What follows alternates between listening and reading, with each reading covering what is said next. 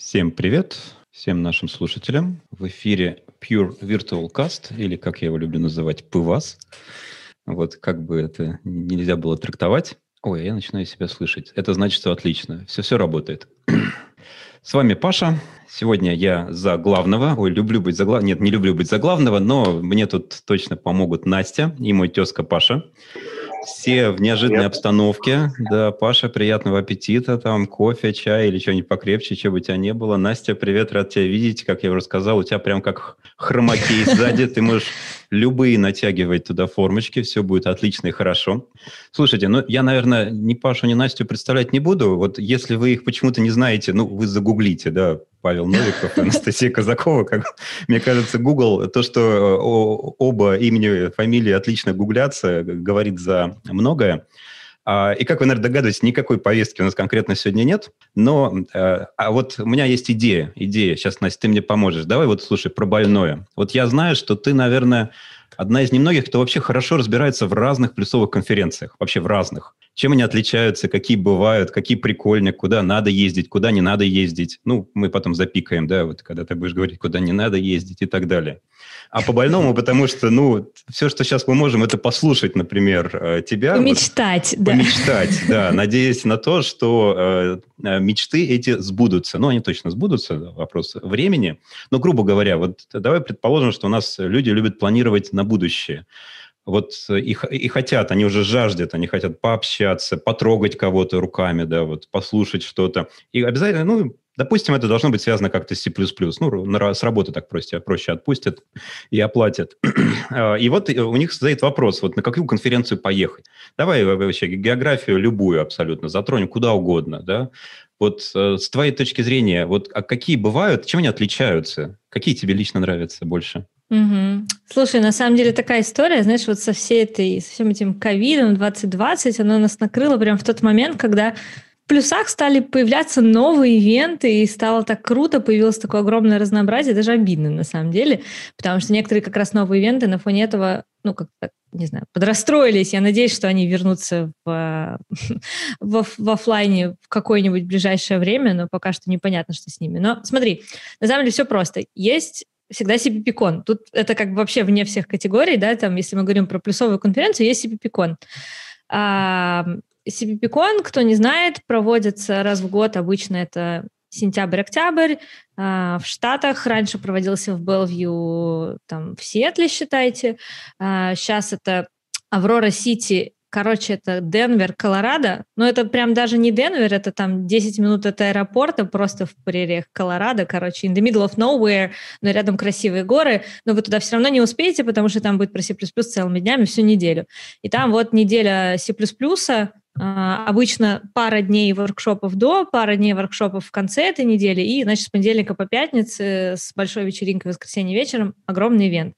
Из классного дофига треков, все люди из мирового сообщества туда приезжают, там делаются огромные киноуты, то есть там анонсили в, сейчас боюсь соврать, в 15 наверное, году C++ Core гайдлайны, там Херб анонсит Сатор все свои новые пропозалы, которые хочет как-то продавить на людей. То есть все вот это про Lifetime анонсилось там, э, про Короче, про эксепшены тоже анонсилось там Хербом в качестве киноутов. То есть вот все новинки, да, все новые штучки, вот они оттуда. Причем я даже знаю, что Саттер, он прям даже официально говорит, что он ездит в год на одну, максимум две конференции, и одна это понятно какая, то есть это CPP-кон, и если одна, значит, что кроме CPP-кона ничего, вот, ну, иногда еще кому-то везет, еще какой-нибудь одной конференции.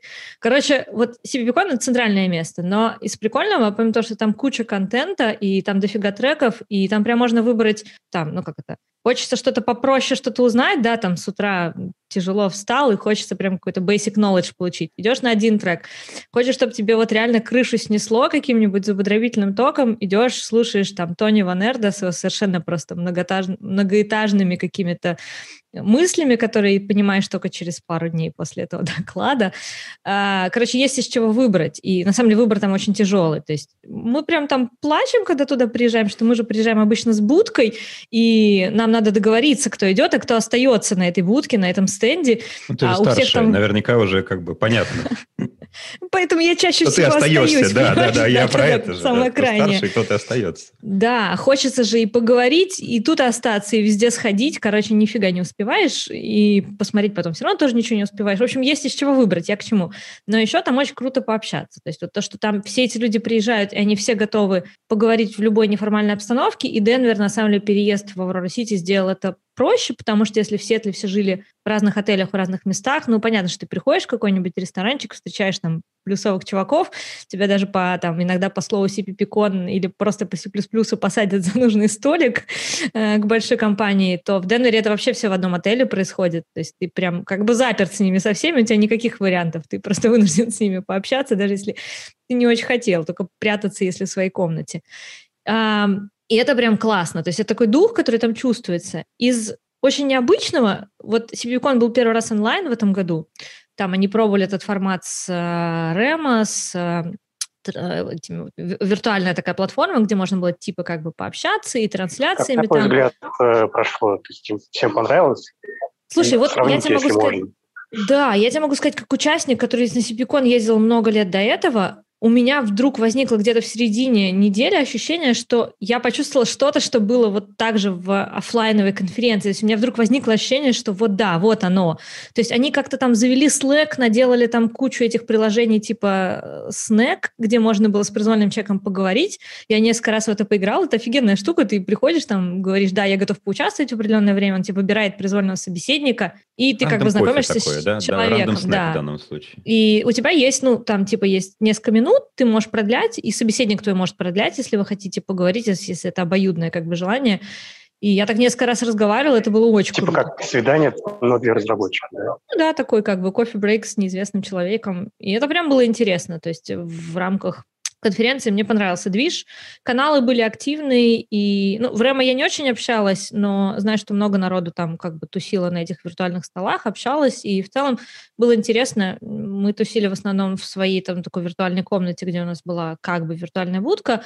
А, ну, то есть Конечно, это не так, как было вживую, ну, то есть тут не надо врать, да, это было по-другому, это был другой онлайн experience, но он был очень сильно похож по духу. Я не знаю, как они это сделали, но где-то они сумели сохранить вот этот дух CppCon а такой классический, и когда ты смотришь там эти keynote ы от Сатора, там, я смотрела Сатора, честно сказать, с бокалом вина, это было так круто, там, где-то поздно ночью, потому что это было время штатовское, закрывающие keynote ы или открывающие, короче, это было поздно вечером, типа часов в 11, я тут себе налила винчик, достала сыру, и, значит, сидела, короче, слушала слушала про все вот эти вот прекрасные рассказы кстати, его. вживую тебя бы соседи начали сразу, это девушка, Да, а так было, кстати, это... нормально. Так, кстати, норм был. Никто мне ни слова не сказал. Вот, ну, то есть было что-то такое, что осталось от живого CPP-кона, и в этом онлайн-формате тоже. Я понимаю, что в 2021 ребята будут делать онлайн. Может быть, будет какой-то гибридный ивент, если там разрешат э, штатовским чувакам встречаться. Я думаю, что на больше рассчитывать вряд ли стоит в этом году. А, скорее всего, они немножко поменяют платформу, у них есть претензии к платформе, к технической организации, там много фидбэка ну, как бы собрали, и Джон Калп, который это делает, он так ну, подходит к этому с умом, в смысле, что он понимает, какие есть там недостатки, что не получилось, и они это будут пытаться переделывать. Но мне кажется, что какой-то дух они сумели сохранить. То есть вот главная конференция в плюсах, которая есть, она есть и в онлайн-формате. Но я, конечно, жду офлайн, я, конечно, хочу туда поехать и со всеми там пообщаться, потому что... Ты, это, конечно, ты бы сказала, что э, ЦППКОН 2020 удался? Ну, удался. А, да, а, есть вещи, которые не удались, но это, ты знаешь, это я скорее как с точки зрения там компании-спонсора, вот такие вещи у нас не работали, и они вообще в онлайне очень плохо работают. То есть если подходить как бы с рабочей точки зрения моей, да, как человек, работающего в JetBrains и отвечающего за эти ивенты с точки зрения нашего участия корпоративного, там много вещей не сработало. С точки зрения просто такого обывательского участника конференции, я получила лично удовольствие, и мне было круто, и я с удовольствием откладывала все рабочие дела, говорила, ребята, я на конференции, чтобы это не значило в 2020, как бы, извините, меня нет. Ну, то есть, если раньше там выставляешь будку, и можно было еще там фантазировать о каких-то реальных KPI, которые можно посчитать, сейчас уже все понимают. Короче, да, да, как бы можно даже не пытаться. Но те, кто знают это, и раньше не особо работало, а сейчас говорят, да просто пусть, ребята, в рамках такого поддержки давайте мы туда отправимся и сделаем будку. Да, но при этом ну, как бы я говорю, что контент там очень разнообразный, и они сохранили это, потому что, ну, в принципе, народ же сабмитился на живую конференцию, то есть они там перестраивались на ходу, летом фактически решение о том, что CPCon будет в онлайне, принималось там в течение лета. Оно так плавно приходило к ним от мая до, до августа, уже когда было понятно, что никакого другого варианта просто нет, и если делать конференцию, то только так. А, ну, меня еще очень приятно, как просто человек и там из плюсов, который хочет поехать на какую-то конференцию, цена порадовала, я вам честно скажу, потому что CPVCon дорогое удовольствие, особенно если ты едешь в Штаты, ну, как бы тебе там на билет, на перелет, на отель, а еще билет там тысячу баксов, а тут, в общем, за 200 долларов можно было в Early Bird вписаться, и ехать никуда не надо, и как бы только разрулить там, на своем э, рабочем столе и отправить себя на конференцию с точки зрения там семьей договориться, что ты на конференции, не важно, что ты сидишь тут за столом в комнате. Э, это вообще ну, отличный как бы дил за такие деньги, как мне кажется. То есть прям... Я, я знаю, что... Я слышала от Джона, что очень было много людей, которые первый раз участвовали. То есть они именно участвовали первый раз в онлайн CPPCon. И общее суммарное количество участников было за тысячу, с учетом того, что CPCon в принципе примерно там, ну, 2019 год, ну, по-моему, был 1300 участников, и это там их был очередной максимум обновленный. То, что в онлайне было больше тысячи человек, мне кажется, это прям большой результат для CPCon. Они как-то см- смогли перебороть этот формат. Вот, но такое на самом деле не у всех. Понятно, что сейчас в онлайн-формате люди еще устали очень сильно, и сейчас как бы показатели у всех конференций, в общем-то, падают. И, ну, тяжело, правда. Ну, типа договориться, что вот как это, когда кругами вокруг вас бегает, там, не знаю, собака, ребенок, попугай летает или еще что-то, договориться, что на конференции тяжело. Вот. Если говорить про Ивенты еще какие есть? То есть Сибиконом понятно, да, как бы там центральная а вот конференция. Давай мы, да, ты отправилась да. сразу там далеко-далеко на запад, давай сейчас попробуем отправиться куда-нибудь далеко-далеко на восток. Вот я вот из, из тех, которых был, это, наверное, самое восточное, это C++ Сибирь. Вот э, как раз, э, Паш, у тебя с прошлого какие вот остались ощущения? Да, вы, чуть-чуть другой формат. У меня, то есть я ничего, наверное, не ожидал, но тем не менее, конференция и все, что вокруг нее было, превзошли все мои ожидания. То есть э, такой как бы завесон с как, э, людьми, которые, там, которым интересно, например, то, что и тебе, там, с, со страстью и все такое. И все люди прекрасные, там, поболтать было можно с разными людьми, разные идеи послушать, разные подходы. Мне очень понравилось. Сейчас будет, кстати, такая минутка рекламы, да, ведь сейчас будет заход на C++ Siberia онлайн, да, так что кто не знал, и у кого есть время там в конце февраля, быстренько гуглите, там, как Паша уже пошутил, там отличная ценовая политика, она просто всем понравится и должна устроить, наверное, каждого абсолютно, особенно пункт с тем, что... Мне понравилось, да, что можно вернуть билет, то есть за бесплатно как купаешь билет, а потом можно его вернуть. Ну, высказать свою, свою фи, например, да. Настя, а я не помню, ты же была наконец на Сибири? Я никогда не доезжала до Сибири, потому что сначала я очень долго хотела, и особенно с учетом, что она была э, ну, много раз в Новосибе, а у Тебя нас что в Новосибе традиционная есть... это, сибирская баня, особенно сейчас, Не, мне как раз очень хотелось доехать до, доехать до Новосиба, посмотреть, у нас там еще офис, я подумала, ну, будет прикольно заодно съездить типа в офис наш посмотреть там и посмотреть вообще как бы на город, и в Сибири я никогда не была, почему бы нет, потом она как-то переместилась в Томск на один год, в тот год я решила, что нет, что-то я в Томск пока не хочу, может быть, другой раз, а потом как-то вообще не сложилось.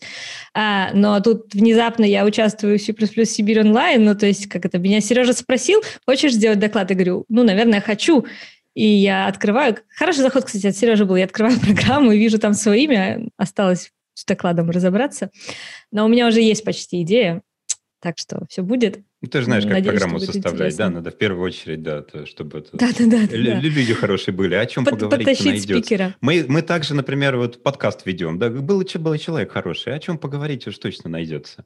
Ну, у меня, кстати, есть прикольная тема. Я как раз недавно стала думать про то, что мы много разговаривали про разные статические анализаторы и про core гайдлайны, и сидели с командой ReSharper C++, тут вычитывали core гайдлайны, знаешь, в разрезе вот представим, что мы хотим реализовать core гайдлайны в инструменте. Давайте мы их почитаем и поймем, что из них а, можно сделать, что из них toolable, что из них нам кажется нельзя сделать, потому что а, требует, ну, как бы какого-то высокоуровневого знания о, о коде, да, семантики, а, что из них можно сделать, но это будет очень странно и там, ну, как не, не очень удобно, возможно. И вот мы в таком ключе, на самом деле, проанализировали core гайдлайны целиком, это записали и даже планируем, на самом деле, какую-то серию постов про это сделать, поговорить с комьюнити до того, как вообще пытаться что-то делать. А, там, возможно, пообщаться с Хербом, с Бьярной на эту тему. То есть у нас есть сейчас какой-то такой детальный вижен, именно Я думаю, вот по каждому надо... прям правилу. Вам нужно воспользоваться принципом «стреляй, потом задавай вопрос». То есть что-то выкатить, сказать, типа, вот мы сделали, как вам? Типа, у нас что-то есть? Да, у нас, знаешь, в этом смысле что-то есть. То есть мы когда анализировали, мы там смотрели, что ну вот этот чек есть, да, вот этот чек тоже есть, вот этот чек может подойти сюда. Но есть спорные моменты, когда нам кажется, что, например, правило странное, или мы там можем сделать чек, но тогда он у вас раскрасит весь ваш код, наверное, вы не хотите такой чек. Ну, то есть там false позитивы будут очень сильно срабатывать. И ну, вот таких мыслей мы записали много, и хотим про это написать, поговорить с комьюнити, и, возможно, я про это поговорю и на докладе тоже. У нас есть еще вторая сторона этой истории, это наши а, попытки делать Data Flow анализ в Силайне, и мы как бы выкатили тут Global Data Flow анализ, который работает на Translation Unity, и там тоже много всяких интересных штук про то, что можно проверять, и как это делать, и когда это срабатывает, когда не срабатывает. А у меня еще, знаете, в бэкграунде какая при этом мысль. Я когда-то на юзер-группе на своей людей спросила, говорю, как бы вы хотели видеть код-анализ? Ну, такой простой вопрос, и, знаете, многие отвечают там, хотела бы, не знаю, чтобы у меня э, VDE моей срабатывал, там, показывал мне какие-то ворнинги. Знаете, какой был самый популярный ответ на юзер-группе? Чтобы вот сам как вы исправлял? думаете? Нет, не угадал. Короче, смотрите, самый популярный ответ был примерно такой. Я хочу закоммитить код в понедельник, на CI, что в субботу-воскресенье оно прогнало мне чеки, и в следующий понедельник прислало репорт. У меня такой был вопрос, а, а как вы это править собираетесь? Ну, то есть я за неделю бы забыла бы вообще все, что я в этом коде делала. И мне репорт через неделю, ну, не то, что не поможет, я буду на него смотреть просто как заново на этот код и думать, о чем вообще, что происходит, почему? Кто это написал вообще? Да-да-да, кто написал этот код? Ну, то есть, ну, вообще известная штука, да, про то, что чем быстрее вам про ошибку сказать, тем меньше как бы цена фикса будет, цена починки. Но почему-то это было очень популярным, таким, что, ты знаешь, как бы нам эти анализы, они скорее мешают, мы их не хотим видеть. Возможно, это связано с тем, что мы пытаемся очень много анализов вылить как бы на рядового разработчика. Он в них теряется просто, и стандартная штука, это как открыл IDE, да, увидел там весь код раскрашенный, отключил все или там закрыл, ушел. А я просто там, хотел Hello World написать. Да-да-да, я тут просто зашел на посмотреть. Ну, короче... Видимо, нужно говорить, что вот, типа, вот эта вот небольшая часть совсем все плохо. Вот тут как бы ну, так себе, а вот тут там можно, там, когда будет делать нечего, поправить. То есть приоритизировать. Вот это интересный вопрос именно вот про такие профили. То есть мы, на самом деле, похоже обсуждали э, в разрезе, например, Клангтайде, потому что мы, например, включаем в инструменте все чеки, которые там, ну вот, какой у нас есть дефолтовый профиль для Клангтайде. У нас там довольно много включено. И, э, ну, вы знаете, да, что там бывают две политики, как это, звездочка, э, и дальше можно удалять э, по одному, и как бы, ну, фактически минус звездочка, то есть все выключили, а потом включаете по одному. Есть определенные плюсы и минусы у каждой стратегии, то есть если вы включите все, все, что будет новое появляться в Клангтайде, с каждым апдейтом на вас будет вываливаться, и это будет ужас, потому что, ну, возможно, вам этот чек вообще не нужен, его там залила какая-нибудь компания, которой он очень нужен в Клангтайде, в мастер. А если вы все выключите, вы не узнаете про новые полезные. И вот как быть? Как, как выглядит этот идеальный баланс? И он же не только про Клангтайде, он, в общем-то, про любой статический анализатор. У меня вот родился вопрос. Как ты думаешь, как бы зависел набор правил от э, уровня разработчиков в команде? Это вот очень хороший вопрос, на самом деле. И это ровно то, про что надо подумать. Потому что человеку не очень опытному, наверное, не надо показывать все. И надо как-то понять, что ему показывать. То есть есть более критические, возможно, вещи, есть вещи, с которыми он может научиться, есть вещи стилистические. Нужно ли ему показывать? Возможно, сначала нет, потому что он испугается и не сможет приоритизировать стилистически относительно критических ошибок. Да, но понятно, что есть разные уровни там раскраски, есть все эти severity levels, когда можно по-разному попросить там тулинг свой показать, там это warning, это критическая ошибка, но все равно есть и те, и другие э, типы, на самом деле, с этих чеков в разных анализаторах. И ну, новые люди в них, мне кажется, теряются сильно. И вот про это хочется подумать, а, поговорить с людьми именно вот в таком каком-то варианте разговоров про то, что бывает, как делают, что можно было бы там делать более обязательным, на чем надо настаивать, а что оставить для каких-то продвинутых разработчиков, чтобы они там это смотрели, или там какие-то стилистические штуки, которые можно смотреть после того, как, например, поправил первую партию. Например, показали первый более критический, да, он их поправил, такой, знаешь, а тут вот еще можно, на самом деле, написать лучше. Особенно, если это чеки на Modernize C++, да, на использование более там каких-то новых э, фишечек из языка, не надо, может быть, их сразу-то человеку вываливать, как бы подождите, он там еще не в курсе, что такое рейнджи, а вы тут ему сразу как бы предлагаете. У меня появилась гениальная идея. То есть нужно сделать э, по вероятности, то есть там, бросать э, монетку и типа Иногда показывать, иногда не показывать, и так глядишь. Такая идея тоже всю была. кодовую базу тихоньку можно переделать. Такая идея тоже была у разработчиков. На самом деле это как бы, да, немножко так рандомно все это устраивать. Мне нравится как твоя вариант. идея дать обратную связь вот авторам Core Guidelines. Это мне напоминает э, то, с чем вот я часто сталкиваюсь на практике. Иногда ко мне приходят и говорят, слушай, мы вот тут писали юнит-тесты, и что-то нам неудобно писать юнит-тесты, код плохой.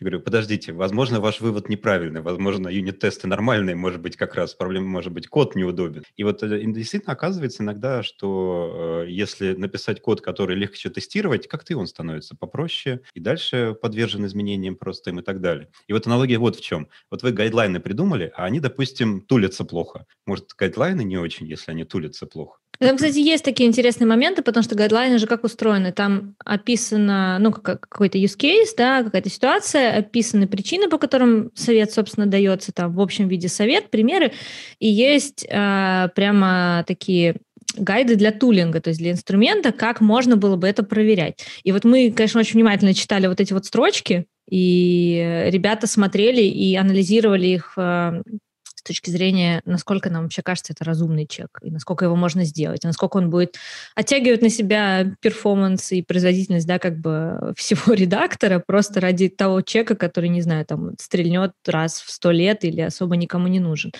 И не все советы, которые были в гайдлайнах, нам показались разумными. То есть, на самом деле, многие советы, которые нам показались разумными, уже, как мы выяснили, у нас реализованы в продукте. То есть уже, уже есть такие чеки, но потому что они как-то лежат на поверхности, их прям хочется сделать. А некоторые нам казались, ну, а как мы это сделаем? Ну, то есть у нас же нету знания там о семантике кода, как мы вот это проанализируем, чтобы не было много false positive или чтобы это быстро работало.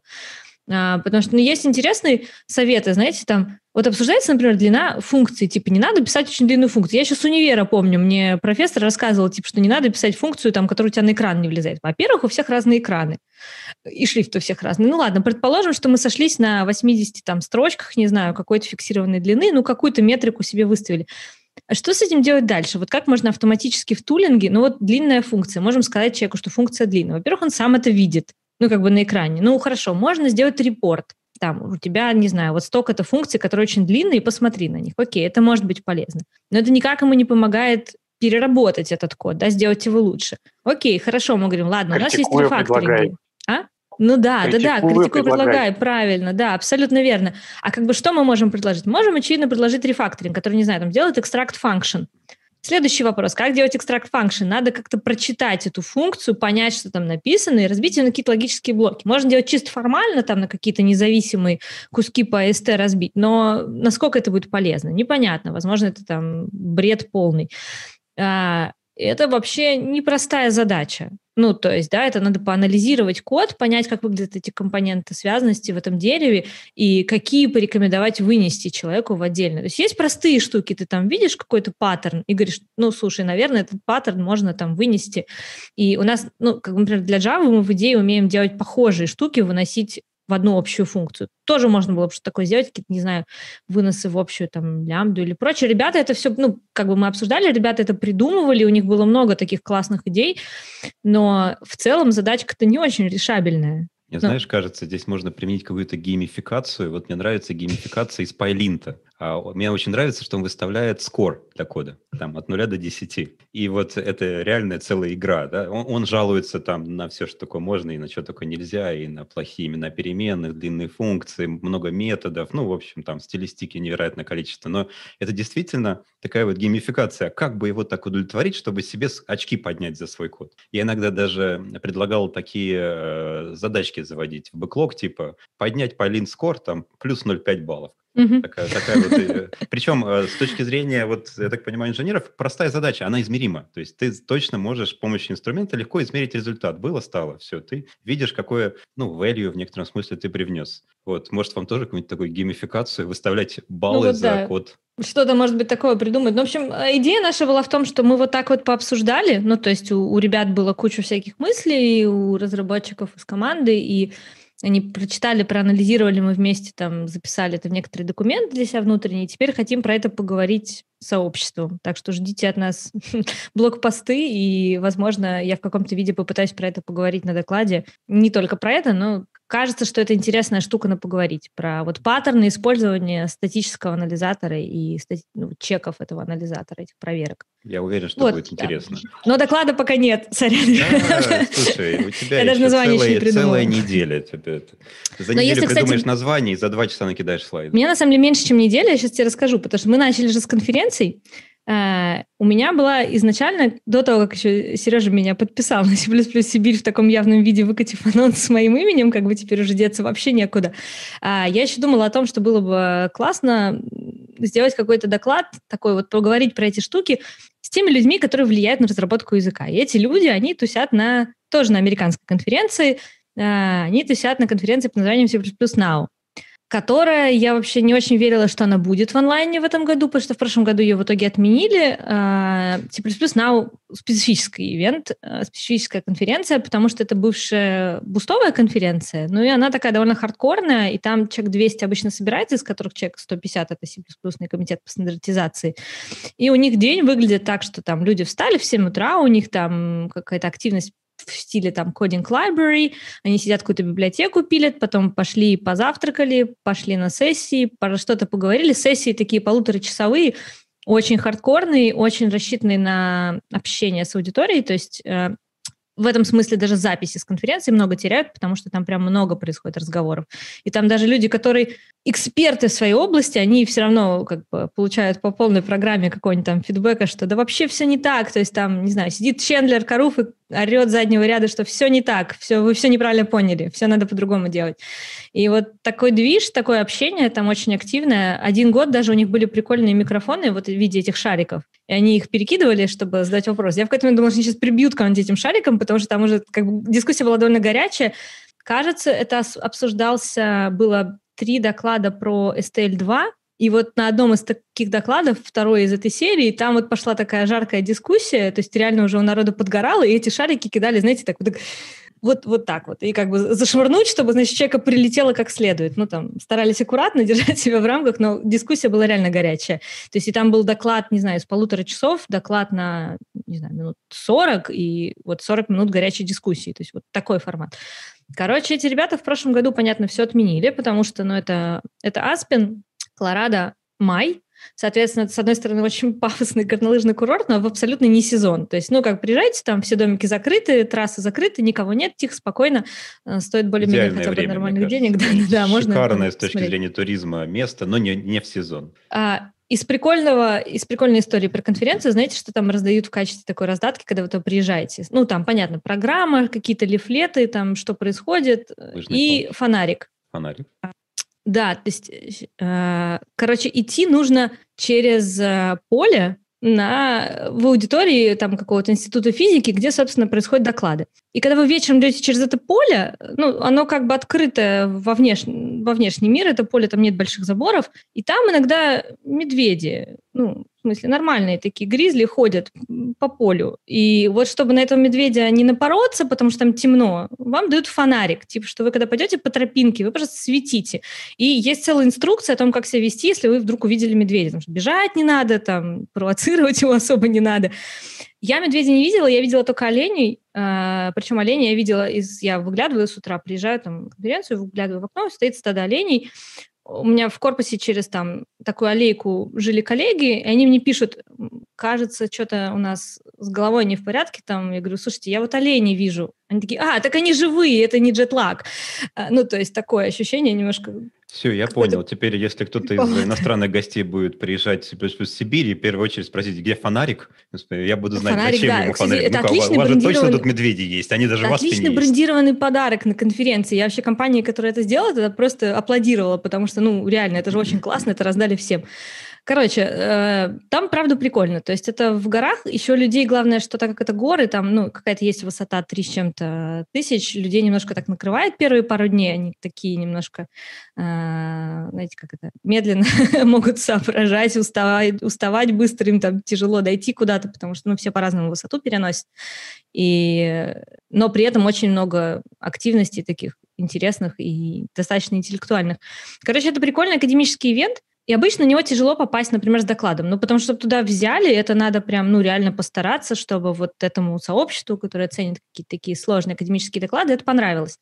Ребята решили делать ивент таки в онлайне в этом году. А, C++ Now будет в онлайне в мае, и они сказали, что, ну, как бы так как формат немножко меняется, то как бы приходите все, сабмитесь все, мы будем пытаться подстраиваться под там все заявки, немножко, возможно, менять формат, потому что мы понимаем, что там классического нашего такого разговорного формата не получится. И кажется, что если, как это, вы хотели сделать доклад на C++ Now, но боялись не попасть, вот он ваш шанс, он сейчас, он вот прям здесь. Потому что кажется, что это будет чуть-чуть, возможно, проще, потому что будет ну, немножко смещенный фокус а, всей конференции. Но это должно быть все равно очень классно именно в плане там разговоров. Единственное, что будьте готовы, что вас заставят предзаписать доклад к концу апреля, апреля, потому что они будут делать предзапись, а потом, ну, как бы вы будете рассказывать в лайве, но они для бэкапа пишут доклады заранее, поэтому сразу предупреждают еще в форме сабми, как бы, сабмита докладов, что будьте готовы с вашим докладом за неделю это до, что для многих практика, докладчиков да. тяжело. Сразу предупреждаем, написать это, слайды за два часа до, до доклада не получится. А у нас тут, кстати, движуха в чатике идет, и, судя по всему, она используется возможностью. А, спрашивают у тебя, а, будет ли в ReSharper конвертация циклов в рендже? Даже я могу ответить, нет, не будет, э, иначе вас выгонят это, всех Там с работы. А кто есть уже... за это люди деньги платят? Там есть уже некоторые quick fix ы, а, которые есть? в range конвертируют. Мы их выпустили в 2020.3 в ReSharper. Там пара таких quick fix ов уже есть, и мы напишем и больше. Приходите с примерами. Ну, что-нибудь конвертируем. Людей же уволят. Это целые, на самом деле, людей Legacy код переводят на новые речи. Я сегодня где-то видела твит, от кого-то он был, из плюсового комьюнити, про то, что типа запретить вообще все циклы, которые не, не range и э, со следующего года всего лишь в плюсе. И весь такой код, типа, просто декомпилировать. А... Слушай, а что будет с этими людьми, когда они это, откроют книжку по Лиспу, там, 50 какого-нибудь седьмого года? Слушай, но с другой стороны, это прям, прям прикольные квикфиксы, и ребята вот именно горят их делать, потому что это кажется, что мы можем реально инструментом помочь. Ну, как бы сделать э, код типа на более современном C++. Мы же хотим, чтобы люди писали на более современном C++, Слушай, чтобы нам тоже было проще. Не навреди, как бы надо тоже это мыслить, потому что ведь представляешь, если людям станет это удобно, и они просто по нажатию волшебной кнопочки вот так вот начнут кодовые базы переводить, а потом придут старшие товарищи там с чем-нибудь там, не знаю, со своим видением, с замерами бенчмарков, там, с увеличившимся временем сборки или... Там же наверняка есть побочные эффекты, без них, ну, невозможно, это не бывает бесплатных обедов. Слушай, ну, мне кажется, что там не, нету ничего такого суперкритического, по крайней мере, я не видела каких-то бенчмарков, которые покажут, что прям совсем все плохо, никогда так не делайте. Не было бы такой фичи у нас в стандарте, если бы там как бы были опасения, что хорошо ее не сделать. Мне кажется, что в этом смысле... Знаешь, главный комитет... нюанс всего C++, надо очень хорошо понимать, как это внутри устроено, и только тогда ты можешь пользоваться этим безопасно. Иначе всегда ты там можешь что-то написать. Ты же и на старом C++ можешь написать что-то, что работает из рук вон плохо. Как бы кривые руки, они не зависят от языковых конструкций и стандарта языка. Как бы криво и, и плохо, и медленно можно написать поверь мне, на любом языке, в любом стандарте. Где-то это будет чуть-чуть проще, я согласна. Где-то как бы ты, э, тебя язык как-то убережет от таких вещей. Но мне кажется, что ну, Range прикольная штука. И если ты умеешь пользоваться ну, такой конвертацией с умом, ну, как бы, ты нажимаешь, как бы, да, Alt-Enter, ты смотришь, что происходит. Ну, хорошо бы понимать, что произошло перед тобой, хорошо бы понимать, как это работает. Но это в целом требование к человеку, который пишет на языке, особенно на C++. И вообще хорошо понимать, что ты пишешь на C++. Range и там у тебя не range и, если ты не понимаешь, ты, скорее всего, э, ну, как бы, запоришь performance и напишешь что-нибудь там с UB или еще что-нибудь вообще легко. Это никак не, не зависит от стандарта языка. Ну, не надо себя как бы э, лелеять надежды, что если ты будешь писать на C++98, то все будет хорошо. Вот.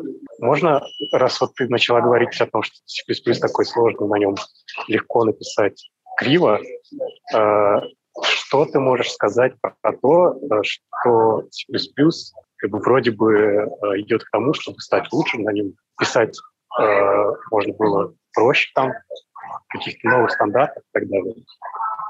Вы как да, на это смотрите, следите за этим? Я тебе более скажу. А, я про это делала много докладов, включая на Сипиконе, и безумно радовалась, когда появилась как бы рабочая группа по тулингу в комитете по стандартизации, которая смотрит там на язык с точки зрения там всякой toolable как бы, да, вещей, то есть насколько там языковые фичи э, легко поддерживать в инструментах, а значит, на самом деле, легко человеку тоже ими пользоваться, потому что, как показывает практика, то, что ломает себе мозг и то, что ты не можешь нормально использовать, потом и в инструменте поддерживать очень тяжело. И я про это в какой-то момент делала доклады, причем это была очень интересная реакция. Я делала доклад на Сипиконе, села огромная аудитория, пришел Бьярный, сел там где-то в конце аудитории, и я такая думаю, черт, первый раз делаю как бы на такую огромную аудиторию, тут еще и Бьярный, до этого как бы был какой-то масштаб поменьше.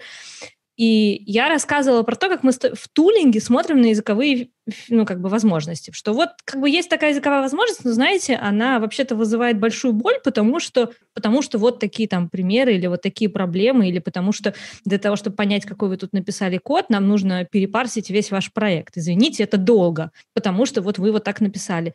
И ко мне потом подходили люди, которые участвуют в процессе стандартизации, и говорили, я никогда не задумывался о том, что у того, что мы придумываем, вообще есть такая проблема. Я про эту сторону вообще никогда там не думала или не думала. И такие разговоры начались, ну, они еще до этого были, и я просто увидела, как реально люди начинают смотреть на это, потому что многие люди стали говорить, что, ну, как-то есть проблема у языка с точки зрения его использования, он сложный. И появилась как бы вот и тулинг-группа, и, собственно, Сатор стал активно продвигать вот эту идею как бы, да, более мощного, но более простого для использования языка. И, ну, как бы мне кажется, что все будет хорошо, все мы как бы сможем мы сделать наш язык, возможно, более дружелюбным к нам. Не все идеи, которые сейчас там высказываются, как-то, может, в этом ключе, но в целом движение такое есть, это самое главное. То есть комитет по стандартизации, в принципе, это уже понимает. И там появились люди из различного, ну, как бы из различных инструментов, которые на это смотрят. И они теперь думают не просто там, ну, как всегда, немножко думали про то, что, ну, хорошо бы, чтобы компиляторы эту фичу потом у себя запилили, а то, что мы ее тут напишем в стандарте, она непонятно, когда приедет.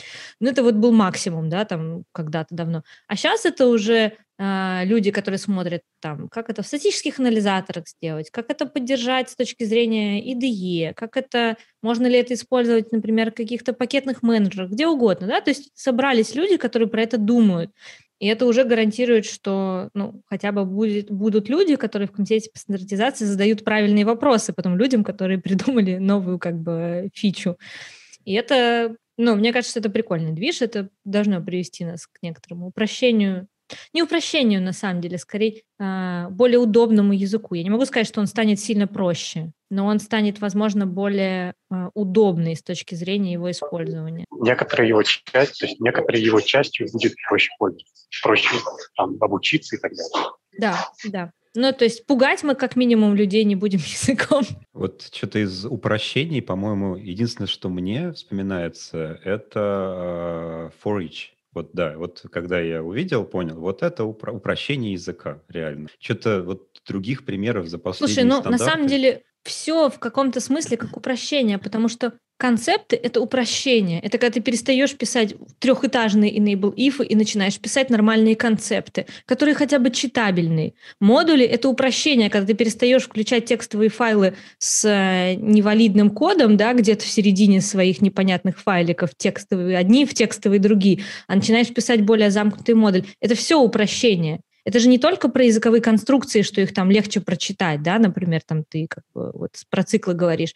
Нет, это в целом... Реально согласен, вот хороший пример. То есть это в целом про то, что, то есть, не знаю, контракты, возможно, все-таки когда-то до нас в каком-то виде доедут, и это тоже некоторое упрощение, потому что все, что тебе дает дополнительную информацию о коде, позволяет тебе его писать проще. Ну, как мне кажется, не знаю, потому что, ну, правда, ну, когда я смотрю на код на enable if переписанный на концепты, он даже тупо уменьшается в количестве строчек. Ну, это, это как бы все, победа разума. Если мы можем э, новыми фичами научиться писать, в общем-то, читабельный код, который читается, вот ты читаешь его как русским языком, да, и ты понимаешь, что там написано. Попробуй так enable if прочитать. Да, слушай, ну, не в жизни. Ну, как бы это же не читается как фраза на языке. Я бы сказал, попробуй правильно написать на enable if. Ну, это ладно. Написать я даже, даже не мечтаю об этом, как бы я прочтение. Вот, поэтому мне кажется, что все, что делается, ну, вот такое вот большое значимое, оно сейчас про упрощение. Ну, во, многом. Не все, конечно, там есть много разных споров там про всякие штуки, нужны ли нам, не знаю, нетворкинг в Библии в языке, да, там этот нетворкинг тест, нужно ли это тащить в язык, там такие вещи. Тут у меня нет как бы какой-то такой четкой позиции и много споров на эту тему. Я понимаю, о чем люди говорят, что не надо все запихивать в стандартную библиотеку, пожалуйста, она и так тяжелая, нам и так с ней надо разобраться хоть как-то. А, но вот языковые штуки, Сейчас очень много в направлении именно упрощения. Хороший, кстати, вопрос в чате задают, э, по-моему, адресуясь к э, э, гербу. Сколько может занять потом плавный перенос старых баз, если он вообще будет? И это будет ли это совместимо? Я так понимаю, насчет совместимости всегда все хорошо, и можно действительно не все переписывать, а так по кусочку, по кусочку, по кусочку. Для самых провинившихся программистов заставлять их рефачить код, перенося его на новые стандарты, если кто-то, ну, я надеюсь, кто-то этим занимается в больших кодобазах. Я так понимаю, э, с точки зрения совместимости всегда стараются следить, чтобы включали новую фичу, старый код продолжил, можно переписать только половинку на новый код, старый продолжает работать и, скорее всего, даже так же предсказуем. Вот это вообще, мне казалось, какая-то магия. Потому что когда я смотрел, как много нового появлялось в 11, там, ну, понятно, 14, 17 там поменьше, вот, э, и везде было написано почти всегда, сохраняется обратная совместимость, сохраняется обратная совместимость. Мне реально казалось, что вот брешут, вот точно где-то, ну не может быть так, что... Но я так понимаю, все, включали эти фичи в компиляторах, прогоняли старые коды базы, там, десятилетней давности, наверное, даже 20-летней, оно компилировалось и даже работало, наверное, примерно так же, как и предполагалось. Слушай, ну видишь, далеко не все могут себе позволить сломать обратную совместимость. А, там у того же Блумберга такие тонны кода и такое количество как бы, да, каких-то пользователей что он просто не может себе физически позволить это разломать. Ну, то есть это для него просто большие затраты. С другой стороны, ну вот э, кто был на последней C++ Russia, и когда мы делали интервью с э, Тайтусом Винтером, да, про вот это вот предложение как раз про э, поломку обратной совместимости, про некоторые принципиальные решения, которые комитету по стандартизации надо бы принять. То есть либо да, мы ее всегда пытаемся сохранять, но у этого есть недостатки. Это проблемы в перформансе в STL, а, какие-то другие наши ограничения на те фичи, которые мы добавляем в язык, именно потому что мы боимся сломать а, вот эту обратную совместимость, abi-compatibility. Либо мы говорим, что да, ее как бы вот, например, один раз там, не знаю, на C++ x сколько-то мы ломаем, да, переходим, но зато получаем как это лучший C++. А, у Тайтуса есть, собственно, пропозал, который просто вот э, там особо кода нету, там скорее такие рассуждения о том, почему с его точки зрения надо сломать совместимость, почему надо принять решение, что ну давайте вот один раз хотя бы это так сделаем. А, но я так понимаю, что скорее люди в комитете по стандартизации склоняются к варианту «нет, не будем», будем сохранять. Просто Нигде же не записано в стандарте, что мы должны сохранять обратную совместимость. Этого же нету, это же не правило, это же как бы такое внегласное правило, которому все следуют. И, ну, как всегда бывает с негласными правилами, в какой-то момент появляется кто-то, кто говорит, давайте это внегласное правило разрушим. А, и появились, естественно, эти люди, и они говорят, давайте порушим, потому что вот, ну, они, в общем-то, приводят какие-то разумные причины и показывают, какие ну, какие плюшки мы получим, да, если мы так сделаем. Но кажется, что не готов комитет по стандартизации к этому. Из того, что я слышала от Тайтуса на интервью, а, из того, что я там слышу в каких-то разговорах а, и во всяких там публичных каких-то каналах люди высказываются, что кто-то готов, кто-то не готов, но в целом комитет по стандартизации скорее считает, что это слишком такой рискованный шаг. А, ну и понятно, что есть действительно компании, которые себе этого позволить не могут, и они всегда будут против, и для них это будет ну, невос, невосполнимо. То есть это прям тяжело для них, это понятно. Мне кажется, для Но желающих пусть интересно. идут и пишут новый язык. Вот, так они уже так много раз делают. раз это все, вот они уже, это как бы не первый раз история. Пойти написать новый язык, это у нас все могут, да. Но если говорить, да, про C++ и обратную совместимость, то кажется, что все-таки чудо такого не случится, ну, как бы оно, как, каким бы оно ни было, ни было хорошим или плохим чудом для вас лично. А, но интересно, что вот такие разговоры есть. Интересно, что, в принципе, это пропозал прям официальный, да, как бы замеченный, обсуждаемый а, и так далее. То есть э, вообще наличие его как таковое, кажется, что очень здоровая активность в развитии языка. Я правильно понимаю? То есть, например, с одной стороны, Google говорит, что если мы сломаем обратную совместимость, то мы там сделаем на 1% быстрее, а для Google это там миллионы долларов. С другой стороны, Bloomberg есть, э, который говорит, что если у нас сломается обратная совместимость, то мы там не сможем работать. Ну, я так понимаю, что там даже речь не, не то, что прям про 1%, там какие-то существенные выигрыши есть, и это скорее разговор про то, что вот, знаете, мы тут не используем STL, потому что он для нас не подходит по соображениям производительности. А, соответственно, зачем нам в него там как-то вкладываться, его развивать, если мы все равно не используем? Ну, вот как весь геймдев сидит на своем там STL-чики, да, локальном, кто какой себе придумал, кто от Electronic Arts, кто какой-то свой, и обычный STL, ну вот если так походить, поспрашивать, не очень много народу используют, если это такие какие-то большие проекты. А, зачастую у людей что-то свое. И вопрос тогда, а зачем мы вообще все это делаем? Разумный вопрос-то на самом деле, да, особенно от Гугла, который вкладывается в язык довольно активно. Типа, ребята, зачем вообще это делать, если это потом никто не использует, потому что есть перформанс-проблема. Ее можно было бы там попытаться хоть как-то, да, там, побороть на сколько-то процентов, если бы мы там, например, вот здесь вот сломали обратную совместимость, но у этого есть свои недостатки. Вот такого рода обсуждения. То есть я так Тайтуса поняла у меня был ровно один к нему вопрос, и э, я его как раз сабмитила на интервью, и вот Сережа его задавал. А, мне было интересно понять, как вообще в целом Google на это смотрит, то есть насколько это официальная позиция, например, всего Google, да, что мы хотим там сломать обратную совместимость. И ты сказал, что ну вот как бы есть люди, там, типа меня, Чендлера, еще кто-то, кто видит в этом профит, есть люди, которые, ну, как бы считают, что может и не надо. То есть это не то, что прям а, какая-то большая позиция, я так понимаю, у компании Google. Но есть люди, которые понимают, а, что ценность этого шага больше, чем все недостатки, которые ну, за собой притащит. Вот. Но в целом это, это интересно посмотреть, чем история закончится. Вот Я тут как скорее сторонний вопрос. наблюдатель. Задают, э, по нашему мнению, насколько должна по времени сохраняться ABI языка? Там на 3, на 5, на 10 лет. Это вот, кстати, Тайтуса тоже, кажется, спрашивали э, в интервью, потому что он говорил, что там, ну, пытались же придумать какие-то промежуточные решения, типа, давайте ломать совместимость по чуть-чуть, ну, как там в каждом релизе по кусочку.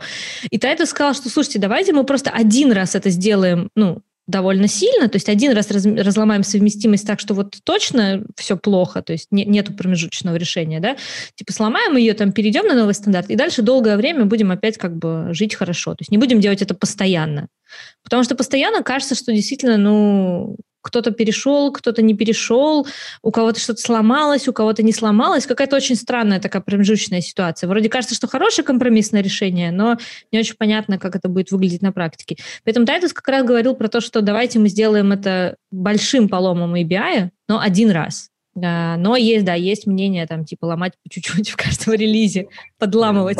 Кстати, ты можешь сказать, я хотел спросить, э, что вендоры говорят про поломку обратной совместимости? Слушай, все по-разному. Был... Э, вот как раз касательно Microsoft был э, Виктор Куиров в недавнем CPP-касте, кажется, э, буквально недавний эпизод, и я его слушала, его как раз спросили, что он думает про поломку EBI, он говорит, что типа мы вообще все пересобираем. У нас там пара библиотек только, которые поставляются, но мы как бы легко договоримся с вендорами, что они их пересоберут. То есть, типа, у нас нет такой проблемы. Мы можем все пересобрать, если вы сломаете EBI. Вообще не проблема. Но, то есть, э, а есть вот типа люди типа Блумберга, которые говорят, нет, это очень дорого. Ну, что у них, так, у них этот вопрос, это вопрос цены. Это же не то, что мы не будем так делать, просто это очень дорого. Если они увидят э, ценность в том, чтобы это сломать, несмотря на эту стоимость, они это, конечно, сделают. Но кажется, что пока они в этом не видят смысла. Я на это, это смотрел так, что, наверное, если вам важен э, долго стабильный ABI, наверное, вам э, не тот язык вы выбрали для того, чтобы ее выражать. Хотите хороший стабильный ABI, берите C. Слушай, ну, с другой стороны, были же гарантии не на пустом месте. Пожалуйста. Видишь, как бы хорошая мысль, но не, ну как это, всем пообещали эту совместимость по ABI, хотя нигде явно не записали, но тем не менее внегласно всем ее обещали, и этим пользуются а люди. все ждут, все ждут, да, когда же оно... Да, ну то есть это такое ожидание, незаписанное, негласное. Знаешь, в чем проблема? Это вот мне просто начинает напоминать, что мы э, с помощью одного языка программирования, короче, закроем все вопросы и проблемы. Это вот уже всегда путь, мне кажется, в никуда. Хотите Решим все проблемы ABI, на одном языке. Язык C, ваш выбор. Заворачивайте в него все, что хотите. Плюсы все шикарно заворачиваются, без каких-либо особых проблем. Будет у вас стабильный ABI, там, я уверен, на десятилетия вперед и легко. Да, API будет не очень красивый, но а что вы, вы хотели? И то, и что, чтобы было? Ну да. Как-то так. А, что-то хотела про конференцию, еще у меня была какая-то мысль а, про C++ Now, собственно, я рассказала. Есть а, в комьюнити еще несколько ивентов, которые появились недавно. И я почему сказала сразу изначально, что я очень сожалела, что они ну, как-то их так накрыло этой ковидной волной, что они исчезли из поля зрения, но некоторые как-то пытаются как-то выживать, некоторые обещают вернуться после того, как мы вернемся к нормальному режиму.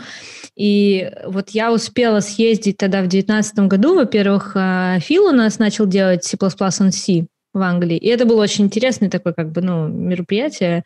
А, в Англии сидишь там около канала, около Дувра, смотришь на Францию. Ну, точнее, Франции там не видно, ты видишь там дождь, тучи, как бы в Англии же сидишь, понятно. А, но тоже такой интересный как бы ивент. Он интересен тем, что там приехали люди и из Англии, и из Европы, ну, потому что такое место очень удобное с точки зрения, да, приезда, и было много интересной публики. Появилась э, Core C++ в Израиле.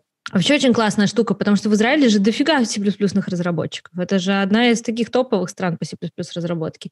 И там очень интересный э, ивент они сделали в 2019 году, он был. И мне очень понравилось. То есть там и, ну, такой стандартный был более-менее э, стандартная подборка докладчиков, ну, как бы, потому что ее делает э, Ради Шавита, он довольно известный сам по себе докладчик комьюнити, поэтому, конечно, позвал там всех своих знакомых из мирового комьюнити, которых вы встречаете на любой конференции, но в целом было довольно интересно.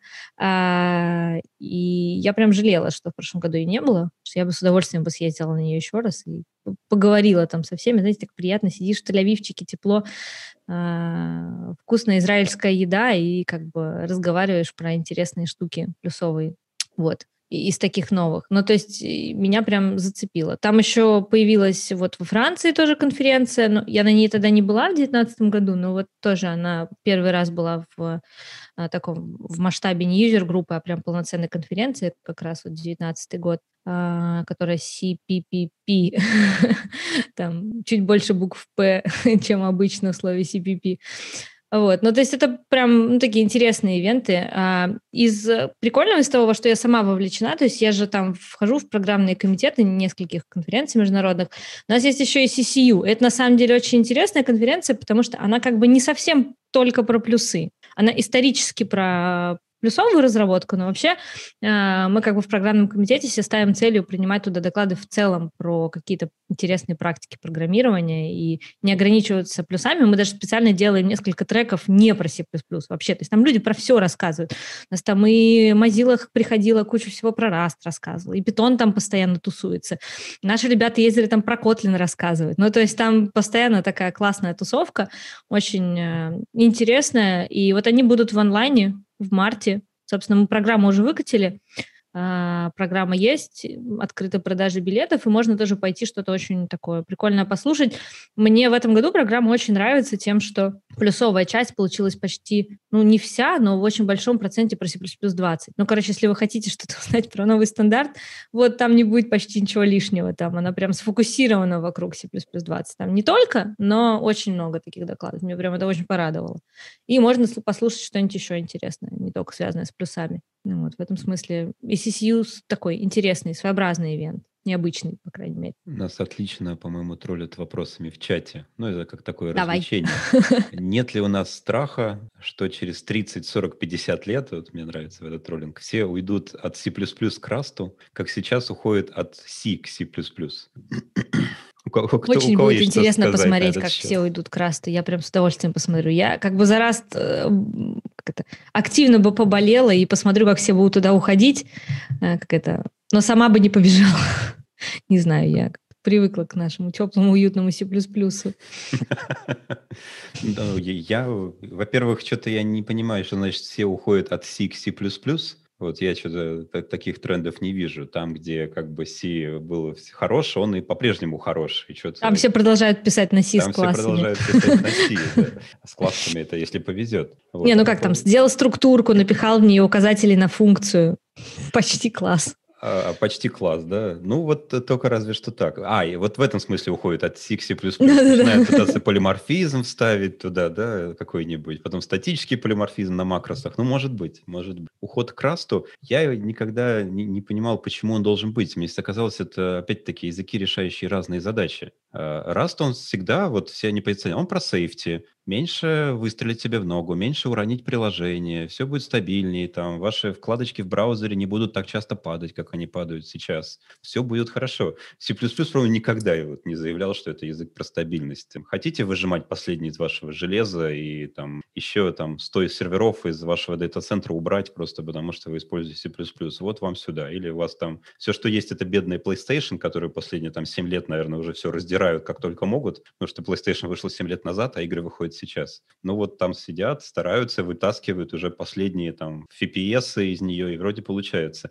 Языки про разные, у них разное назначение. Я поэтому никогда не понимаю, почему все пугают, что э, от C++ все уйдут к расту. Когда раз скажет, что вот он теперь, э, а я просто смотрел, ну не, не сможет он никогда залезть вот в эту область сверх э, высокопроизводительных вещей. Он за счет своей гарантии безопасности будет накладывать дополнительный оверхед. Этого никуда не деться. У меня даже был пример один раз. Я что-то от нечего, ну как от нечего делать, хотелось попро- попрограммировать на расте. Но, естественно, в прод тащить не хотелось. Я на нем сел писать э, перф-тесты, клиенты для перф-тестов. Ну и заодно, чтобы было повеселее, я еще докладик небольшой запилил, где сравнивал э, Rust, Python, Java и C++ с точки зрения вот такой задачи. И я помню, когда я показывал сравнение там CPU-bound задач, я не знаю, простые числа посчитать, вот, э, ну, я поясняю, почему такие результаты, и смотрю, и поясняю, что вот раз чуть-чуть помедленнее, чем C++.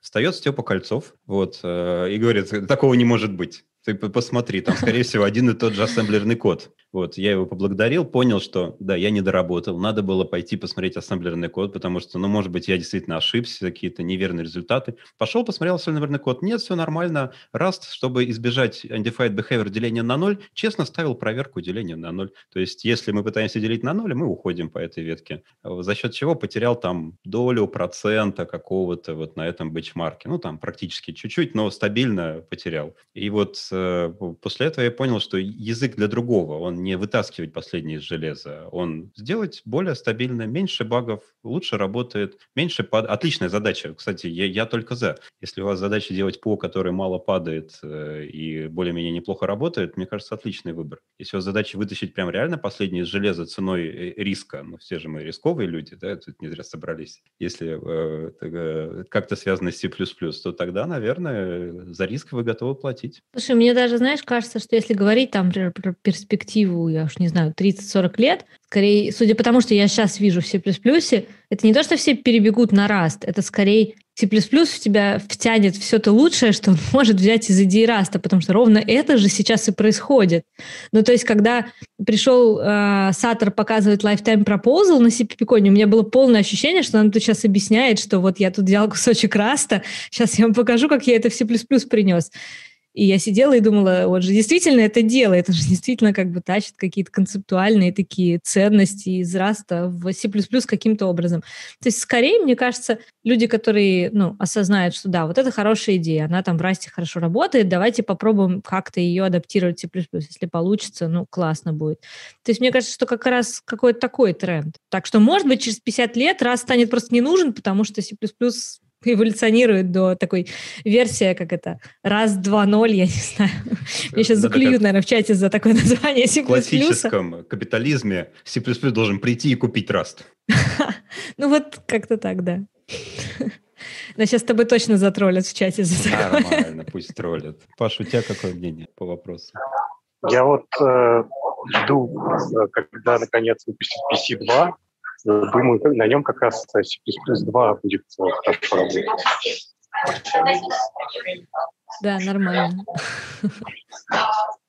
Я, я бы, э, меня такой вопрос интересует тебя, Настя, как человек, который лучше, чем мы с Пашей знаем комьюнити. Расскажи э, вообще в целом, какой у нас там плохой или хороший комьюнити, и далее у меня там будет вопрос про это. Про это. Слушай, ну как комьюнити у нас отличное. Что ж я буду тут говорить, что комьюнити плохое? Конечно, нет. А, комьюнити у нас очень классное. Оно а, для меня российское комьюнити международное очень сильно отличается. Я его прям чувствую по-разному, люблю и тех, и других. А наша российская, особенно если питерская, вообще просто обожаю, потому что это моя любимая плюсовая user группа, которую, к сожалению, я уже год не провожу, потому что мне что-то не хватает на онлайн. Я прям не могу себя заставить. Э, меня часто люди спрашивают, и я я даже какой-то каждый раз, знаешь, у меня такой примерно раз в два месяца у меня такой накатывает. Я вот уже придумала, как мы будем это делать, что мы будем делать, и не довожу до конца, не хватает меня на это.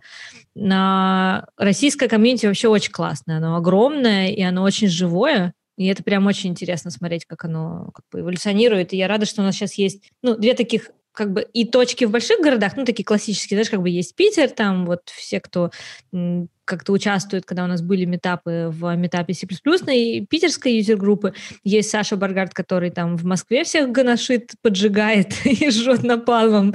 А, как бы. И еще иногда мы вместе встречаемся на нейтральной территории и поджигаем вместе. А, но есть как бы комьюнити в других городах, и они тоже отличные, и там очень много интересных э, ребят. И я, на самом деле, скучаю по вот живой C++ Rush, именно чтобы вот как это как, как вы сказали вначале, потрогать вот это вот комьюнити вживую, да, то есть как бы поговорить, прям э, это, поздороваться, порадоваться вместе, там, что мы тут собрались. А, и международное, на самом деле, тоже очень интересное, разнообразное, и я же его вижу как это под разными соусами, под разными углами, да, там я с ним знакомлюсь в разных местах, и я вижу и вот это ядро такое академическое, которое там вот как раз крутится вокруг там докладчиков всех этих конференций, там вот это C++ Now, а, академические ребята, комитет по стандартизации, это одно, а есть еще большое комьюнити вокруг них, которое, ну, не очень хорошо представляет на самом деле, как там, что там в стандартизации, не очень хорошо, может быть, знает какие-то хардкорные штуки, но пишет на C++ и имеет свои интересы, и с ними всегда очень прикольно поговорить и пообщаться. И, ну, я очень стараюсь познакомить одно комьюнити с другим. Я прям вот это очень много делаю, потому что мне кажется, что у нас есть чем поделиться. Ну, потому что э, ребята в мировом комьюнити, у них сейчас есть как бы такой тренд на такие интересные может быть, не супер технические токи, но очень интересные философские темы. И вот в каком... они как бы хорошие технари, у них как бы такой же технический бэкграунд, как э, там, да, у других ребят, но они какую-то философскую мысль осознают на фоне всего этого, и она у них там прорастает в виде каких-то интересных обсуждений и докладов. А наши ребята очень любят всякие прикольные хардкоры, и у них там прям вот эти идеи, они обычно там бьют фонтаном. И вот когда это объединяешь, получается очень интересно. То есть одни слушают других, и мне очень нравится эффект, и я всячески стараюсь это делать. И это то, то основное, за что я всегда бьюсь в э, ПК C++ Russia, это про то, чтобы познакомить одних с другими, ну, как бы, чтобы они встретились, и на юзер-группе мы делали то же самое. И вот ну, для меня самое обидное, что мы тогда в 2019 году успели осенью сделать uh, distributed meetup мы начали делать вот эту штуку, когда мы брали несколько user групп, соединяли их как бы по какому-нибудь там миту и делали живой митап на одной площадке, живой митап на другой площадке, и при этом мы делали как бы, ну, грубо говоря, два доклада, да, и можно было это пытаться... Это не было мейнстримом, вы уже это делали. Э, да, но это было интересно, и мы тогда как раз задумались, как нам там людей пообщать из одной, с одной площадки на другую площадку, да, и было же много очень такого интересного движа на эту тему, и в этом смысле обидно, на самом деле, очень, что это все остановилось, я надеюсь, что мы еще ко всему этому вернемся и по поделаем это активно в формате офлайн встреч. А теперь вопрос. Теперь вопрос. Вопрос, да, мне вот э, я э, себя считаю частью комьюнити, у меня такой вопрос. Какие, на твой взгляд, самые большие проблемы в комьюнити, что каждый может сделать, чтобы э, там, улучшить ситуацию? С твоей точки зрения. Um, Слушай, э, если говорить, например, про российское комьюнити, э, ко мне просто часто приходят люди, ну, из каких-то там, например, компаний, которые тоже занимаются каким-то маркетингом или еще чем-то таким. Они говорят, вот, мы тут начинаем работать с российским комьюнити, расскажи там нам что-нибудь про него. И у меня всегда самая большая проблема, когда меня спрашивают, это, а где это комьюнити живет? я начинаю вспоминать все эти 100-500 телеграмных чатиков, там Slack такой, метап площадка такая-то, вот тут юзер-группа такая-то, ой, нет, знаете, они в офлайне сейчас не проводятся, они в онлайне, а ссылки кидают вот туда в Телеграм. Я думаю, блин, вот я человека посылаю туда, не знаю куда, как бы затем не знаю чем. То есть централизованного какого-то места у нас нету. Да, то есть в мировом сообществе, на самом деле, для меня таким местом является CPP Lang Slack. То есть я знаю, что я туда приду, я там найду любого человека. Я знаю, что я приду в этот Slack и найду любого там докладчика конференции. Там есть миллион каналов по самым разным темам, там по embedded, по геймдеву. Там сейчас, по порядка 10 тысяч человек зарегистрировано по General каналу, если судить. Соответственно, там, правда, много народу, и любого человека можно там найти. Мы там договариваемся, у нас там есть свой э, каналчик э, организаторов всяких локальных метапов и конференций. У нас там есть э, какие-то каналы по конференциям, по, по группам группам, есть каналы для тулинга. И это такой живой Slack, то есть там много всего. Его CPP альянсом оплатил платный план в Slack, чтобы у них там не протухали сообщения, потому что с ростом C++ комьюнити в этом Slack как бы на бесплатном плане сообщения стали пропадать, как только ты их написал, знаете, как на, на бумаге вот эти исчезающие чернила, ты только что отправил, оно тут же уже стерлось из истории, потому что там ограничения по количеству сообщений. А вот в нашем комьюнити мне этого не хватает. Я понимаю, что как бы есть Телеграм, я, честно сказать, я лично против него очень долго сопротивлялась, что у меня миллион этих социальных всяких э, сетей и приложений, но э, как это, меня C++ Russia поставила перед фактом, что мне нужно в Телеграм, чтобы быть экспертом на докладе, пришлось завести. Мне кажется, э, знаете, Телеграм, он же еще так смешно, он рассылает нотификации, что ваш такой-то друг появился тут в Телеграме. У меня такое количество народу написало в тот первый день, когда я там зарегистрировалась, это прям было очень, очень ты, забавно. И ты, Настя. Да, типа, что да ладно, типа, как тебя заставили?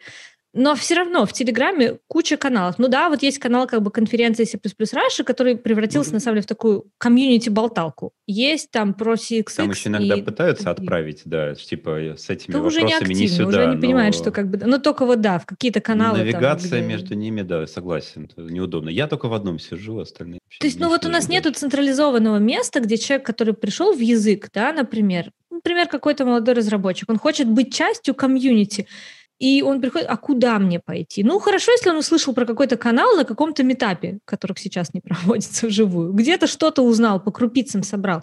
Вот этого, мне кажется, не хватает, какой-то общей такой платформы, не знаю, как-то. Потому что, ну, можно, конечно, там пытаться вливаться просто в международный себе пиланг, но нам же хочется еще нашим российским как-то комьюнити, да, общаться.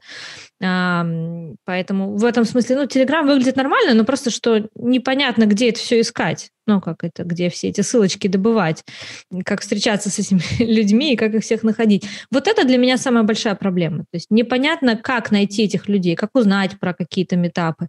То есть общий какой-то такой общее место с общей информацией у нас отсутствует. Мы пытаемся что-то людям рассказывать, доносить, то есть в надежде, что вот они там, не знаю, придут на C++ Рашу, послушают там какие-то доклады, узнают каких-то людей, они им расскажут, что есть вот такие-то чатики, они войдут в эти чатики, начнут там общаться. Ну, то есть это завертится вот так. Но я понимаю, что это очень сложный вход. ну, то есть как-то хочется людям помочь, упростить э, вхождение в это комьюнити и показать им там, что... А потом же знаете, что случается? Ну, ты нашел какой-то чатик, задал там вопросы, тебе сразу по рукам бить, да тебе вообще не сюда, что ты тут... Ну и все, и выгнали, забанили тебя в этом чатике на следующий вечер. И ты такой сидишь, а что вообще это было? Ну, то есть, а, а я-то откуда знаю, куда мне надо? Я откуда знаю, что есть чатики для более сложных вопросов, чатики для вопросов, как у меня Ой, там новичка все плюс-плюс, а здесь вообще только про конференцию. Нет, подождите, они же не только про конференцию. Ну, то есть такое-то. Вот это меня беспокоит. Мне кажется, что вот с этим надо что-то попытаться, возможно, сделать, потому что какой-то общей платформы нам не хватает, где мы бы с точки зрения российского комьюнити взаимодействовали и делились каким-то... Ну, кстати, не только российским, на самом деле, вот, ну, все русскоговорящее, да, то есть там же есть еще ребята из Белоруссии классные, которые тоже сидят в наших чатиках и с нами общаются. Все, конечно, не ограничивается там границами государств. Но вот, вот этого мне не хватает. А, потому что я, например, знаю, что ну, в, в том же азиатском регионе там у ребят ну, есть какие-то такие платформы, они там сейчас тоже мутят всякие новые конференции, какие-то метапы и стараются тоже организовать комьюнити свое, локальное, на китайском происходящее, да. У нас вроде комьюнити есть, оно классное, но точка централизации и точка входа в него очень нечеткая, непонятно. Вот этого мне не хватает. Вот не знаю, может быть, это можно как-то поправить. Надо думать. на самом деле про это. Ну, короче, ну, ну, нужен отдельный слаг, да, вот, и всех туда, и что заставить всех туда. Слушай, тут как бы, знаешь, инструмент не так важен в этом смысле, да, тут важно... Ну, какой еще? Бы, ну... я, я других не знаю просто. Слушай, как бы это может быть там тот же Телеграм как-то организован, просто надо понять, как это организовывать. Ну да, Твиттер, ну, Твиттер, он же, знаешь, такой, ты как бы высказался в воздух и пошел, это немножко другое. Это ты не то, что поговорил, это, ну, вообще, письменный стиль общения сильно отличается от устного, известно, да, чем что ты как бы 10 раз подумал, потом написал это, ты такими высказываниями разговариваешь, как бы не совсем диалог. Живой немножко другой. А, и Твиттер в этом смысле тоже. Ты там хорошенько подумал, упаковал себя, сколько там сейчас, 280 символов. Ну, короче, упаковался, запостил, и как бы не ожидаешь ну, большой диалог в ответ. Ну, то есть там пара комментариев, ретвитов, да, но так вообще скорее нет. Ты как бы высказался такой, типа стейтмент сделал. Это же не то. Это же не то, что там ты пришел, позадавал вопрос, тебе поотвечали. Совсем другое. Скажите, а кто-нибудь из вас знает про канал Code Beauty и мнение о ее роликах по C++? Я не знаю. Что-то знакомое. А, я то не могу сейчас вспомнить, но название где-то у меня называется чем-то знакомым. Спасибо за вопрос, я потом погуглю. Да-да-да, я потом погуглю обязательно. Посмотрю. Бывают ли хакатоны по C++? Говорят, Intel делает. Intel делает точно. Мы как-то даже пару раз спонсорили их какими-то лицензиями, мне кажется. Но они у них такие, они не совсем по C++. Мне кажется, что то, что мы спонсорили, было а, про embedded разработку. Ну, то есть там понятно, что это был C++ вокруг как бы и ничего, ничего другого, а, но он скорее был именно такой тематический про какие-то embedded штуки. Прям вот чисто плюсовый, я, наверное, не знаю, а тематические бывают, и их часто проводят. Ну, вот embedded самый яркий пример. Ну, там, геймдев еще иногда развлекается, но embedded мне встречаются довольно часто. Intel вот в частности делает. Ребята как-то в Люксофте что-то делали, прошлом, нет, не в прошлом, ну, в 2019 году еще до э, пандемии, у них тоже был какой-то хакатон, и тоже это было как-то связано с э, C++. Там, кажется, тоже был не только C++, но C++ был как один из основных языков. Не помню точно, какая была тематика, но точно помню, что такое было. Тоже они приходили к нам, как это из серии, давайте вы поспонсорите, поэтому я знаю, что такое было. Вообще, если пофантазировать, если именно тематический хакатон по C++, что там надо делать? Я понимаю, что надо писать код на C++, хотя мало ли... Пропоузелы а вот... придумывать придумать. Ну, слушай, это больно. А потом голосовать, да, и сразу это пригласить. Строить локальная версия комитета по стандартизации. Слушай, а прикольная тема, мне нравится. А, ну, конечно, патчить кланг, да, вот, собственно, хакатон, то есть э, надо реализовать А вот это, кстати, очень популярно. Это вообще очень популярная штука, написать что-нибудь такое, да, попачить, там, дописать какую-нибудь функциональность в а, как бы Clang Tools. Да, да, можно, можно. Какие-нибудь, да, это статик анализа с чекеры написать. Я уже представила, как все наши ребята от этого будут в восторге. Они этим целыми днями на работе занимаются. Ну или, наверное, самое веселое – это дать задачи и сказать, кто напишет самый быстрый код решения задачи на C++, тот молодец. Но это уже не хакатон, это уже больше на конкурс похоже, хотя какая разница. Конкурс творческой самодеятельности на C++. Да, да, да, да, да. Вот, хорошая идея. Мне нравится. Надо да, взять, может быть, за основу. Дело в том, что вот э, опыт э, последней Раши показал, что, ну вот, наверное, это лично мое мнение, что-то доклады уже как-то скучно. Ну вот лично мне, вот могу, так, к сожалению, покаяться. Вот я даже открываю иногда CPP-кон, думаю, ну дай что-нибудь хорошее послушаю. Начинаю слушать, скучно. Следующий, скучно. О, Конор сейчас что-нибудь смешное скажет за пять минут. Отлично. Но потом начинаешь скучно. То есть э, очень отрывочно. Отрывочно. И большая часть того, что вот мне лично начинает нравиться, оно уже как-то или не про C++, или не какой-то длинный доклад. А мне начинают нравиться всякие движухи. Вот мы попробовали с собеседованиями. Не знаю, мне очень понравилось, потому что я... Да, было весело. На той стороне, да. На, на правильной стороне силы. Вот. Да, Хотя Леша мало сказал, что ему, ему тоже понравилось. Для него это был хороший, интересный. Надо повторить. А, кстати, меня уже записали, что надо повторить. Да, я, кстати, знаешь, прикольно, я тогда не смогла послушать живую, я слушала на, на перемотке на 1.25, вообще отлично звучало. Ускоряет сразу процесс там думания. Да, да, да, да, да, да. Ну, мы, правда, правда, много, по-моему, попытались вжать в отведенное время. Надо как-то это делать более размеренно, равномерно. Я вот даже начал фантазировать. Мне очень понравился, кто-то назвал это перформансом. То есть это не доклад, это, перформанс. Mm-hmm. Я даже начал думать, а какие вот еще вот такие форматы можно придумать, которые, по сути, Паша, жизнь разработчика это отражают. было? А, нет, нет. Э, мы это честно Леша предупредили. Леша, вот, готовься, готовься. Вот ты знаешь, кто там будет примерно. Готовься, как хоть, хочешь. Он сказал, он там даже как-то готовился чуть-чуть. Не-не, постановочно было, по-моему, это за некоторое время у нас э, родилась идея резюме. Вот. И это то, что мы, это мы после пьянки не можем свой код отрефачить вот втроем, когда отмечали это, запуск стартапа.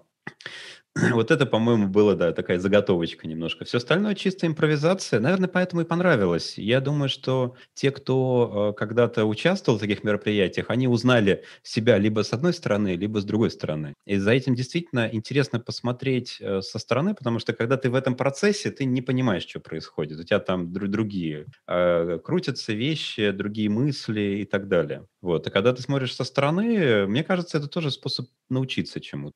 Вообще постановки такие, это ну, прикольный формат, и э, иногда же ну, в рамках доклада пытаются что-то такое сделать. Я просто вот помню, что э, Эрпсатор, когда презентовал метаклассы, первый раз он это делал на SCCU. У нас у нас были киноуты, э, это был вечер, причем, надо понимать, суббота на ACCU, так как оно в Бристоле, а всем лететь, как правило, из Лондона, в Бристоле, конечно, есть аэропорт, но из него редко кто-то летает.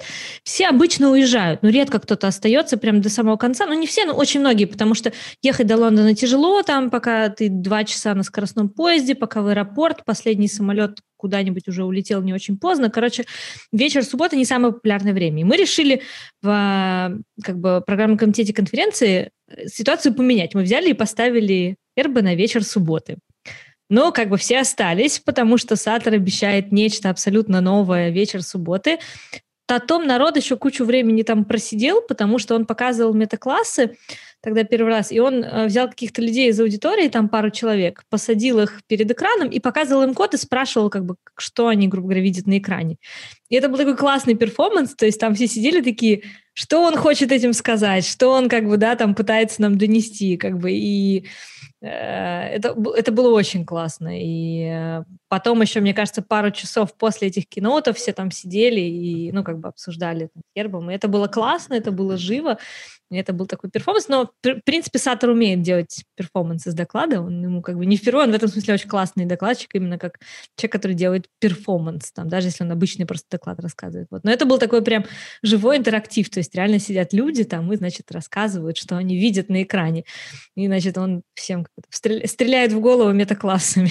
Да, потому что э, вот то, как проходит большая часть современных, причем это индустриальные конференции, они не совсем академические, всякие чистая наука это немножко другая область в основном. А, это, мне кажется, калька. Ну, это все калька с академических вещей. Вот. А может быть, мне, я уверен, кстати, в Академии уже давно, наверное, подумали, что вот этот вот формат лекции, ну, он, он в целом, наверное, где-то устаревший. То есть ну, не для ну, всего да. подходит, и не, не одними лекциями, скажем так, и даже более того, мне в универе не только лекции нравились, мне нравились лабы, мне нравились семинары. У нас был профессор, который рассказывает анекдоты классные про трансляторы для алгола. Нормально.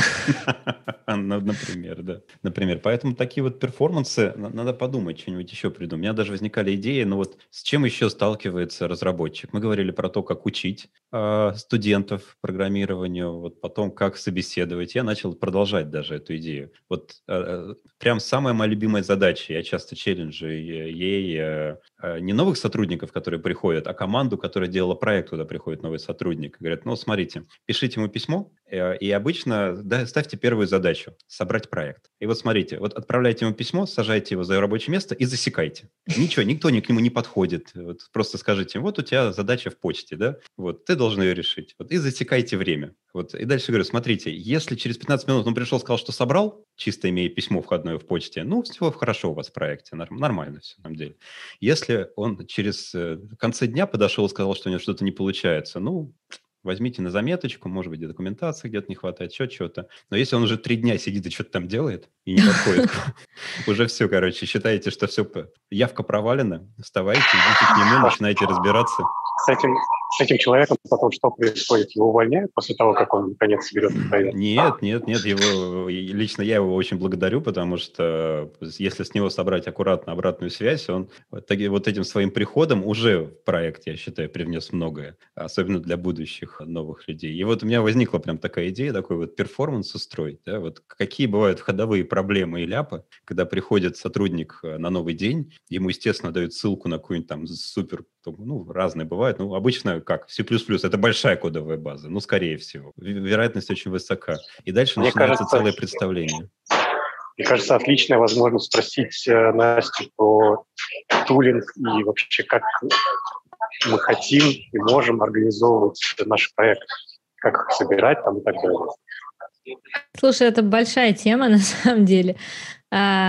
Мы ж тут, э, если говорить про вот, знаешь, вот эту вот историю посадить рядом, там, показать, например, да, или научить кого-то, такая коллаборативная штука, мы ж тут ударились в эту коллаборативную штуку довольно активно в компании, и там у нас есть много разных разработок, и сейчас есть прикольная штука, есть плагин, который типа Code with Me, который позволяет тебе покодить коллаборативно. То есть ты можешь там пошарить сессию свою другому человеку, показать ему, там, сказать, пофолловый, пожалуйста, меня, последи Это за моим парное кодом. программирование, только не на коленках друг у друга сидеть, да? А да, вот и как бы удаленно, да. То есть ты сидишь, смотришь, как человек кодит, там, какие у него инспекции, какие он там юнит-тесты запустил, подебажил, там, что происходит. Сейчас ребята добавили видеозвонки, чтобы в параллель не созваниваться, как бы нигде еще по видео. И там прям, ну, так классно. И у нас самый большой движ — это мне кажется, у QA, у наших как бы тестеров и developer-адвокатов, которые, э, ну, им надо там как-то тестировать и какой-то контент про это снимать там или писать что-то. И они как прям в это, знаешь, играют как в любимую игрушку там, ну, типа, э, два QA там полдня просидели на созвоне. Нет, мы не трепались, мы просто тестировали плагин там для коллаборативной разработки. Это очень круто, это прям затягивает. И, но когда ты, правда, там, я вон со стороны маркетинга там делала как-то снимала буквально какую-то простую анимацию про это. Я немножко себя чувствовала странно, когда я сама с собой там разговаривала, как бы, потому что у меня не было никого, кто э, со мной посидит поговорить. Но вообще это забавная была штука. И вот мне кажется, за такими тулами, на самом деле, сейчас, ну, будущее в плане тулинга, чтобы, да, но мы как бы не всегда, мы, мы поняли это в 2020, что не всегда человек может прийти рядом и сесть за тобой, э, за твой стол на соседний стул. И эти тулы прям, они все осознали нужность, и популярность, мне кажется, супер взлетела вообще самой идеи а, такого инструмента. И хорошо, что мы уже к тому моменту как бы это осознали и что-то начали делать, и мы смогли как бы выкатить плагин, показать. А, и мне кажется, что вот за такими штуками будущее когда мы можем показать людям, что мы делаем вот в таком ремоут. Вообще все ремоутные тулы, все, которые работают в каком-то таком распределенном режиме, удаленном режиме в 2020, все осознали, что они нам нужны, потому что все осознали, что они сидят дома. И вот эта вся история, она прям очень у всех загорелась и очень пользуется популярностью. И мне кажется, что вот это будет будущее. Новое, хорошо забытое старое. Мне вспоминается, как лет 10 назад, когда я еще там не, не узнал, что есть Sublime и сидел в Виме. Вот, мы сидели через скрин в Виме, вот, э, по сути, делая такую коллаборативную штуку. И все, и все работало уже тогда. Вот. Я думаю, может, надо возвращаться снова в Vim и Emacs и все эти вещи. Там все работало уже лет, бог знает сколько. Знаешь, ну я прям кайф какой-то испытывала, что ты можешь там пошарить сессию, сессию, например, в Силайне, и, ну, там, можно попросить человека пофолловить тебя, там есть такой режим, а есть режим просто там, не знаю, парной какой-то разработки. Ты, не знаю, там сидишь, правишь код в одном файле, человек в соседнем файле, вы там вместе потом запускаете, отлаживаете, смотрите, что у вас получилось. Это классно же на самом деле. Ну, то есть это прям... Причем самое интересное, что ребята это докфудят отлично, потому что они же это разрабатывают, и они разрабатывают именно так, что у них очень активная парная разработка и ревью, и они это делают прям в своем туле. И вот эта ситуация, ну, она как бы вообще, в принципе, в JetBrains классическая, там, подокфудить свой тул, это прям must-have, мы без этого не умеем. А, а тут просто не могу дальше разрабатывать, у меня сломался мой собственный код, и он не дает мне дальше разрабатывать. Ну, как курица-яйцо, ты пошел это там как-то править. И это прям очень интересно, и мне кажется, что вот это должно взлететь с точки зрения вообще идеи. Там, мы, не мы, как бы, да, кто бы это ни делал, мне кажется, это вообще просто классно с точки зрения процесса разработки и инструмента. Потому что, ну, а куда еще инструменту развиваться? Ну, как вот десктоп на IDE. Ну, тут как бы можно придумать 100-500 новых каких-то фич, да, ну, как бы это рано или поздно себя изживает просто как идея.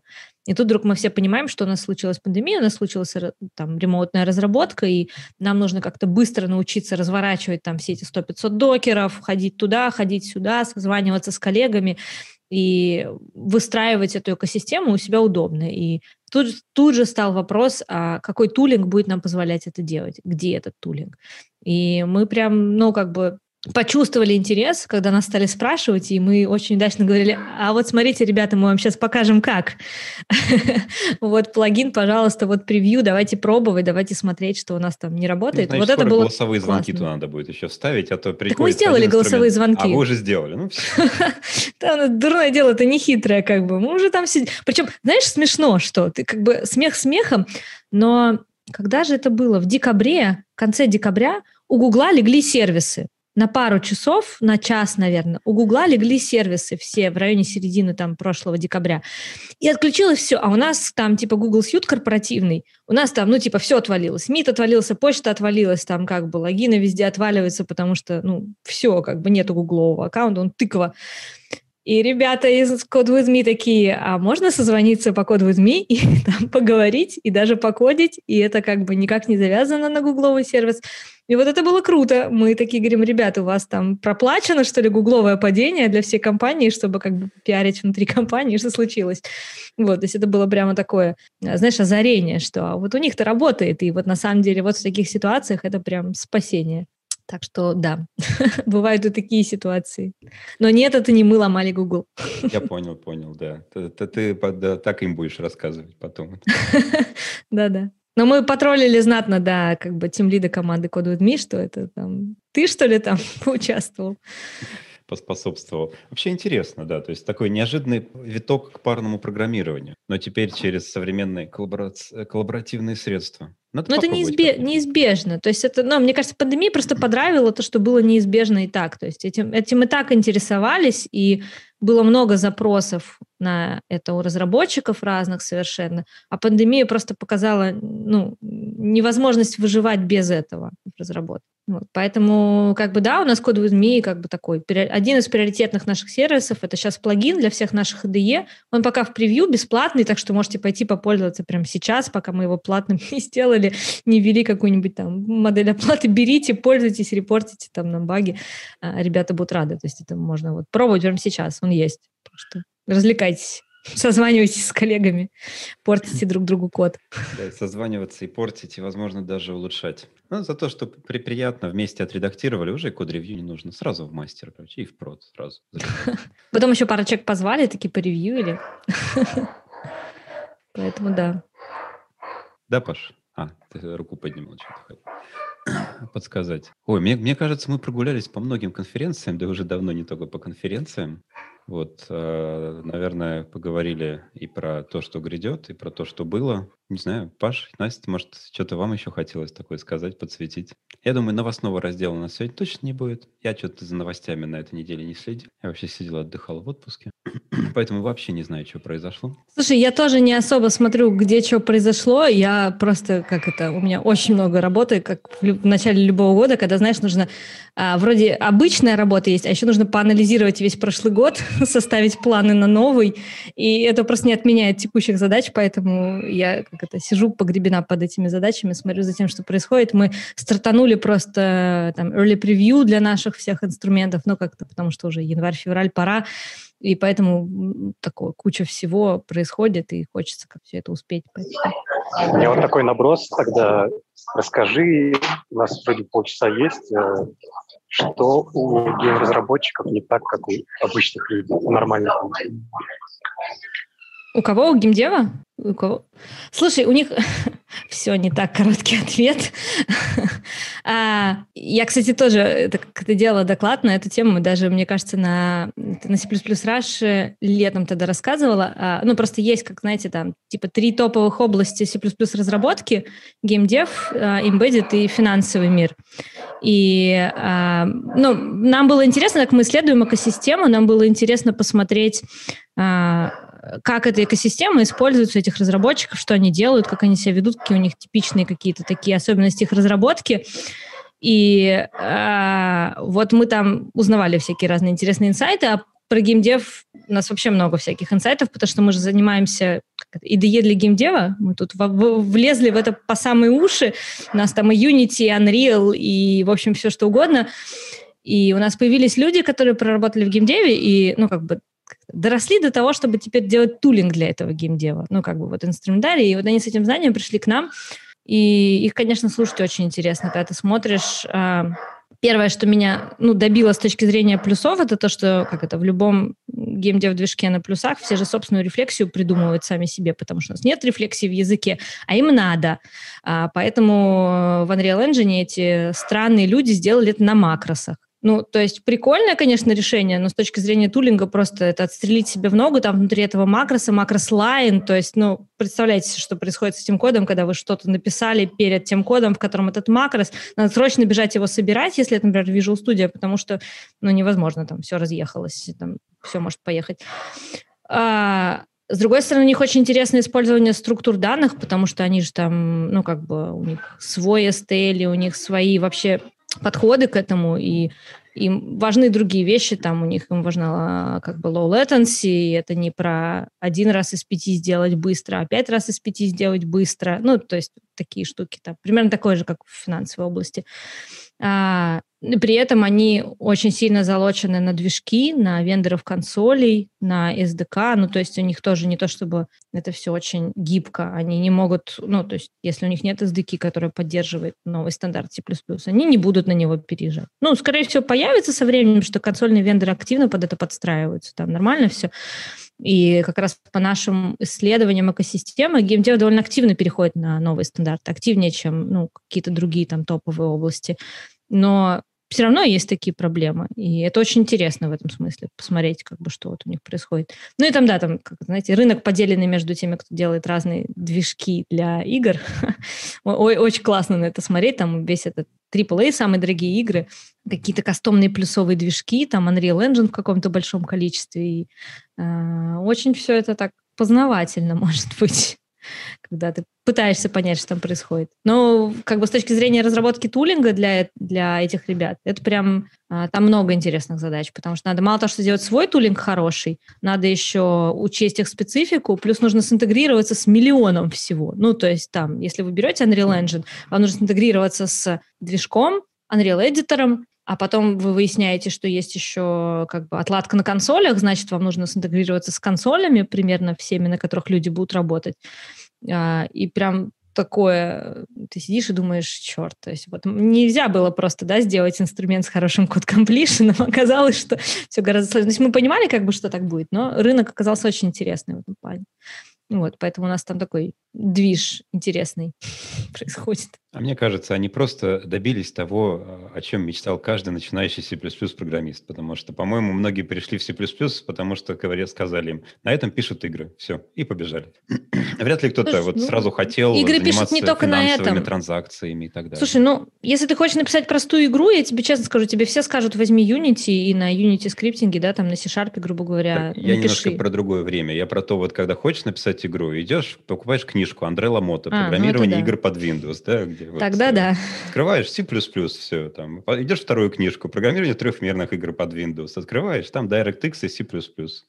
Тогда был Unreal, но Unreal тогда это была игра. Все, по-моему, движка еще тогда не было. Ну, просто про порог входа, конечно, на C++, C++ движки на Unreal, он очень высокий. Ну, то есть ты должен как бы понимать, как со всем этим работать. А если и причем на это еще накладывается особенность движка. Там же эта система э, рефлексии в Unreal, она еще такая непростая. То есть и мы как раз основные наши усилия в тулинге, они направлены именно на поддержку каких-то вещей. Там, ну, например, у тебя есть э, функция, у нее есть какие-то там reflection специфайеры, которые тебе могут сказать, что там этот метод там как-то на сервере специальным образом вызывается, обрабатывается.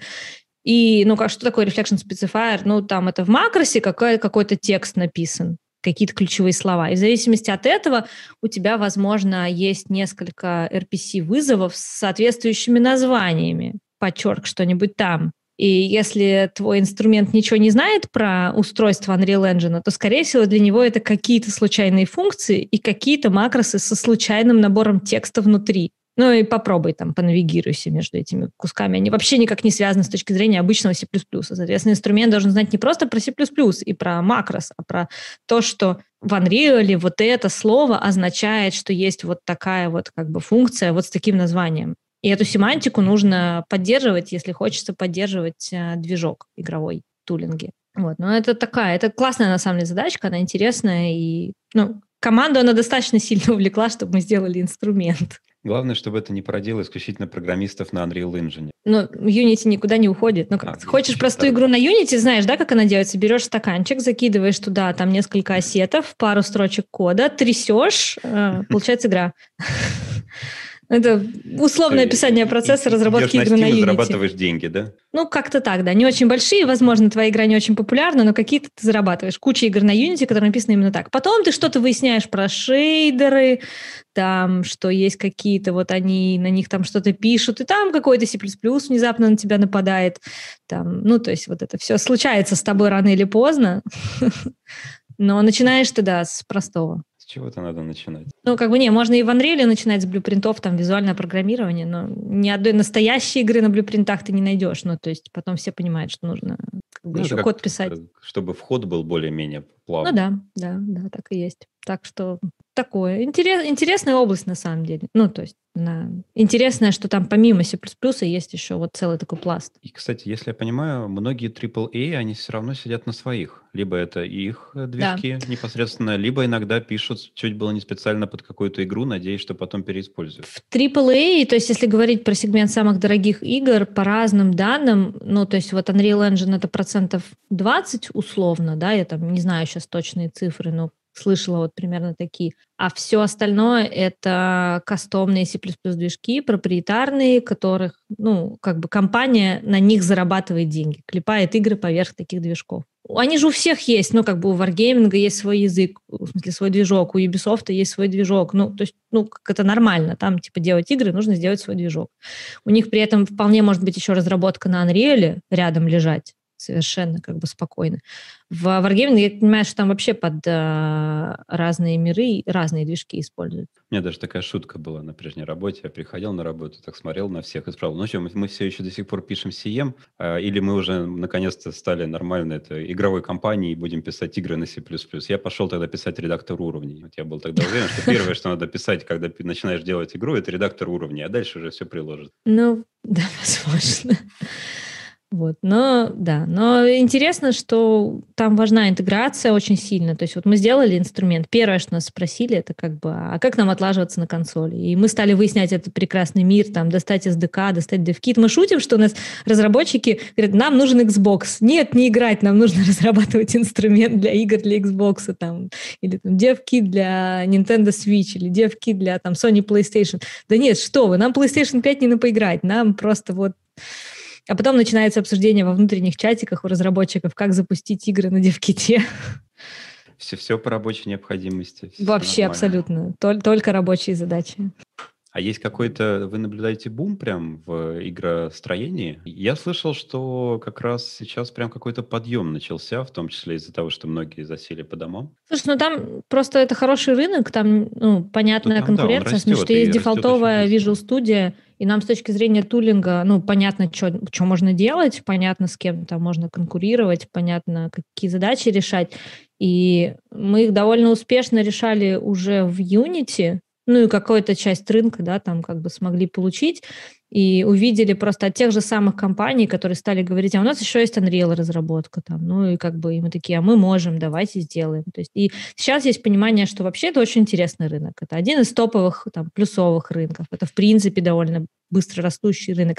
Главное, что, знаешь, у меня такой геймдева немножко уже есть же искривление рабочее, маркетинговый подход. Это ж как громко там можно делать промо. Ну, то есть это не то, что ты там финтехи что-то продаешь, знаешь, банку какому-нибудь там втихаря, как это, слышь, есть, есть что. А, это именно, что можно сделать что-то интересное, громкое, с игроделами, с вендорами, там, как бы игровых движков, и можно сделать это очень красиво. Мы когда первый раз приехали на ГДЦ, который Game Development Conference Сан-Франциско, мы, честно сказать, офигели офигели, как это круто. После этого, то есть у нас был там маленький такой столик, через два года ребята сказали, так, нельзя, надо делать, типа, будку. Мы отгрохали огромную будку на этом ГДЦ, там, с красивыми всякими штуками, и народ туда приходил, как бы, посидеть на наших диванчиках, почилить. Мы очень расстраивались в том году, потому что мы в 2020 должны были поставить будку там с демо-зоной, с телевизорами, то есть у нас был прям такой классный план, ну, как бы он весь отложился, но ты прям туда приезжаешь и сходишь там с открытым ртом и просто офигеваешь от всего происходящего, видишь, как это круто, причем это именно разработческая конференция, то есть это же как бы не люди, которые играют, люди, которые делают эти игры, но это так мне кажется, круто что они и играют. так интересно. Я думаю, они играют, играют, конечно, ну, ну, мне кажется, сложно разрабатывать. Не... Я человек, который никогда не играл, влившись во всю эту историю с геймдевом, мне и на, ты, тут, и ты на день рождения Switch подарили. Я теперь в Марио играю. Ну, просто это втягивает, чего-то это надо прикольно. начинать, да, да, нормально. Ты, ты, можешь ускориться, и после Марио лет 40 прошло уже, так что это или 30. Слушай, Скоро кстати, Марио Одиссея прикольно. нового. Я играла на приставке э, в детстве, а в Марио Одиссее есть такие плоские уровни в стиле приставочных, и меня прям так нормально ностальгия накрывает. Как пролезть в детство. Да. Вот. Поэтому это очень интересный рынок. И делать там инструменты, ну, просто ты получаешь кайф от этого. Что Ты как бы делаешь инструмент, с одной стороны, да, там, не знаю, мои любимые плюсы, а они еще завернуты вот в оберточку чего-нибудь такого красивого и яркого и интересного. Так что, Паша, идем с тобой писать редактор уровня. Нет. Не уговорили. Такое чувство, что да, он тебя, Настя, послушал и говорит, нет, нет, туда Ну, не вас Не, это же сложно. Попроще. Конечно. Попроще. А что попроще? Ну, движок трехмерный физически напишешь. Физику Ну, заодно я- вспомнишь. Я бы там циклы писал просто. Все. На расте. Не, на C++. Я люблю Ладно. циклы на C++. Нас уже научили, не надо циклы писать. Все на рейнджах, никаких циклов. Ага, а через 50 лет все на расте, включая геймдев. Мы же уже выяснили все там в чатике. Да-да. А потом какой-нибудь специальный оператор, типа вставка раст-кода. Как знаешь, э, до сих пор иногда я с ужасом вижу вставку ассемблерного кода, вот так же какой-нибудь оператор растын и вставка растового Мгм. кода. Вот Ну или да. его вызов, как из сторонней библиотеки. Скорее в Расте будет вставка C++ кода. Нормально. Надо дружить, дружить языками и технологиями и вставками, все, всем таким прочим. Я всегда призывал за то, что надо совмещать технологии, будет весело. Уж, по крайней мере, совместить их, это уже весело. а На этом на- набить кучу шишек, а потом, а, если взлетит, будет еще весело. Или придумать свои. Мне кажется, придумать свои языки, это тоже...